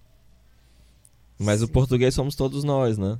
Ah, tá. Todas as pessoas neuróticas, porque o português tá aqui andando e olha, Sim. vê uma casca de banana lá na frente, aí ele suspira e diz: Ai Jesus, lá vou eu escorregar de novo. Só um parêntese. Isso é um, um exemplo de neurose? Eu, eu, exe- isso é a neurose, entendeu? É, eu não sabia. Eu não sabia. Eu Na sempre- minha opinião. Ah, O neuro- neurótico é o sinônimo de perturbado? Como é que é isso? Porque eu fico puta com essa história, sabe por quê? Porque, ai, quem é neurótico? Todo mundo. Todo, a psicanálise diz, todo mundo é neurótico. Pô, mas se todo mundo é neurótico, ninguém é neurótico. É, então, neu- afinal... A neurose é quando há duas é, tendências opostas na consciência, sendo que uma delas é inconsciente. Mas aí você não diz que todo mundo tem que ser neurótico pra poder se adaptar Não, à é vida? porque aí é uma questão. Para os psicanalistas, há três Sim. estruturas: neurose, psicose e perversão. Certo. Então, aquela galera que tá dentro do de que é- seria mais ou menos normal seriam os neuróticos que se defendem com o recalque do inconsciente. Então, é na como... perspectiva da psicologia analítica, é porque na neurose a sua liberdade individual ela está diminuída. Né? Então, no E- caso, pra psicologia analítica, nem todo mundo é não, neurótico. existem neuroses ativas. Certo. E as outras latentes. Sim, Certo. pode ser que você tenha uma relação para psicologia analítica que existe saúde mental. Entendi. Nossa, como ela é otimista. Demais. não é? Mas é engraçado que é, é, uma, é, uma, é uma diferença realmente, assim, de, de começo, né? De largada. Porque se pro Freud todo mundo é neurótico, se eu não estiver falando bobagem, e se para o Jung é possível, quando você vai ler os textos dos dois, você tem que ter cuidado. Sim, claro. Porque... Sim, sim, sim. Mas a piada é utilizada para tratar de um assunto que é nefasto, mas de uma maneira a ridicularizar o assunto. Porque o cara não quer cair, mas ele vai fazer a Ai, parte dele Jesus, pra cair. lá vou eu escorregar de novo. Sim. Exatamente. Isso dentro da na coisa da neurose, dentro da, da, da analítica. Exato. Né? Se fosse uma aula sobre Porque, Freud, os, porque o sintoma é algo que é compulsivo, você não tem como não escorregar. Não tem isso, você perde a escolha. né? É, exatamente. E aí tem uma coisa interessante, Heráclito, que é. A gente falou uma das teorias da superioridade, aí tem a teoria da inferioridade. Que o Robert Solomon, professor de filosofia da Universidade do Texas, ele formula uma teoria da inferioridade. Ele acha que o auto-reconhecimento nas palhaçadas e no comportamento depreciativo dos três patetas, por exemplo, é característico de uma fonte de humor baseada na inferioridade ou modéstia. Eu, Solomon vê a capacidade de não se levar a sério ou de se considerar menos que o ideal como uma fonte de modéstia e de compaixão virtuosas. É, eu achei isso super interessante. Porque vai na contramão né, da, coisa, da, da superioridade. Ele fala ainda que é, é- essa teoria né, dele levanta uma objeção central contra a teoria da superioridade, ou seja, que um sentimento de superioridade não é uma condição necessária do humor. Por exemplo, aí tem aquele exemplo lá da bola, que eu até falei um pouquinho antes aqui, pegando esse exemplo dele. Que encontrar uma bola de futebol na geladeira pode ser uma coisa engraçada, mas ela não necessariamente envolve superioridade. Ou seja, todos essas, esses caras parece que eles estão dando é, elementos que podem ser encontrados no humor, mas nada é definitivo. Porque mesmo a superioridade você pode não rir. Como tu disse, eu ouço essas piadas e eu me sinto é mal.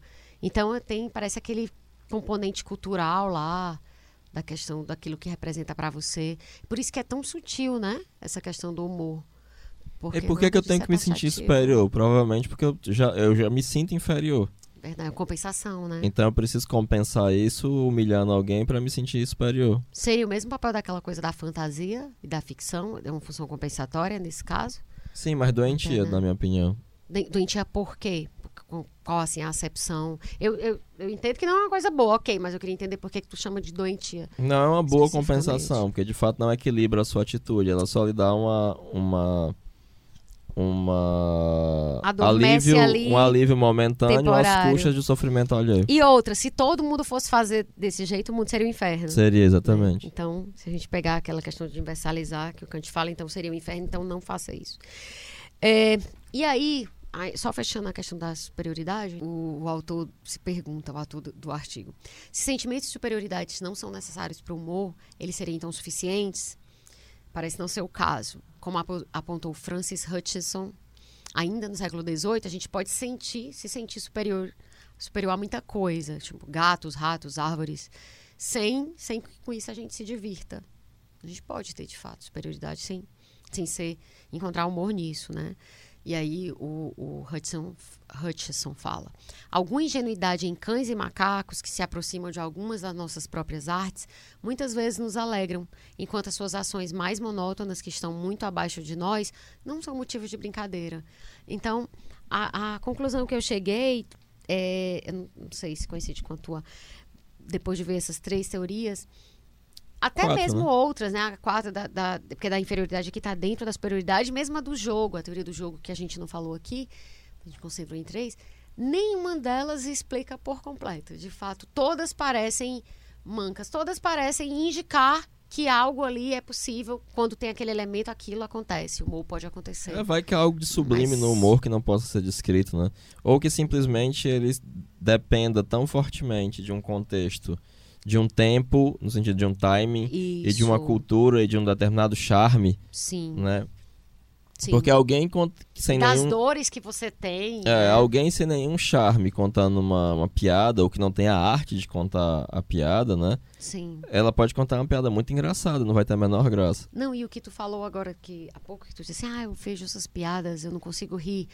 Por exemplo, se eu estiver num lugar qualquer e as pessoas começarem a contar piadas de, de sei lá, de gays ou de negros, assim, dentro da, do, do, do meu do meu universo simbólico, aquilo não é uma coisa risível, então e, e como outras coisas também não são.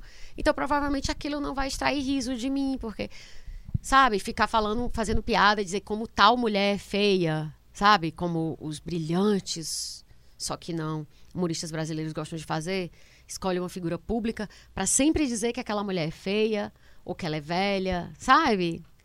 tipo. Então é, é por isso que é tão difícil esgotar, né? A explicação. Se várias teorias não dão conta de tudo, imagina uma só, né? E aí é, tem duas coisas que eu queria falar para fechar. Um é o que diz a Lola Aranovich, que é Professora da UFC, maravilhosa. isso, super perseguida por ser militante é, feminista, e ela diz no documentário Riso dos Outros. Ela fala o seguinte: Eu acho que é uma demonstração de ignorância de uma pessoa dizer é só uma piada e é só uma palavra. Não é. Tudo é só. Tudo na vida é uma representação. Eu acho fantástico, porque nesse documentário ela está inclusive com o Rafinha Bastos, o Gentili. Ela tá não, né? Ela fala. Eles também É falam. muito bom assistir. Na verdade, eu não gostei tanto do documentário, mas essa fala específica dela eu gostei muito. Por quê? Porque recupera aquela história que a gente estava falando antes. Tipo, é, o ser humano, ele é um animal simbólico. Então, assim, tudo vai passar pela representação de alguma forma. Então, é só uma palavra? Ok, mas é só uma palavra é muita coisa, né? Então, isso é, é dentro dessa linha do que a gente estava falando politicamente correto, na minha visão. Não a visão extensa do Zizek, que coloca um monte de outras coisas juntas. Isso é uma. Tu quer falar alguma coisa sobre isso? Não.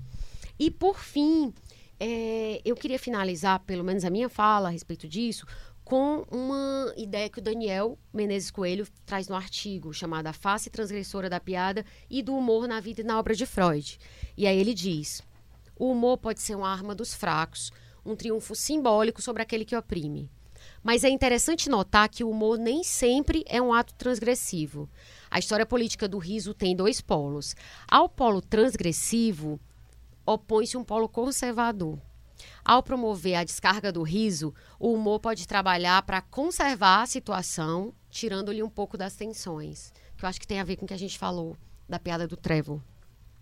O humor pode ainda trabalhar como a arma dos poderosos, que com ele marcam mordazmente as diferenças que pretendem ter para com os outros. Ou seja, o humor pode rebaixar não apenas o poderoso governante, mas também o já rebaixado homem do povo. E aí, eu acho que aquele texto que tu falou do, do, do Vivier tem a ver com isso. O palhaço do, do poder, né? O rei dos palhaços o ou o palhaço, do palhaço dos reis? ou o palhaço dos reis, isso.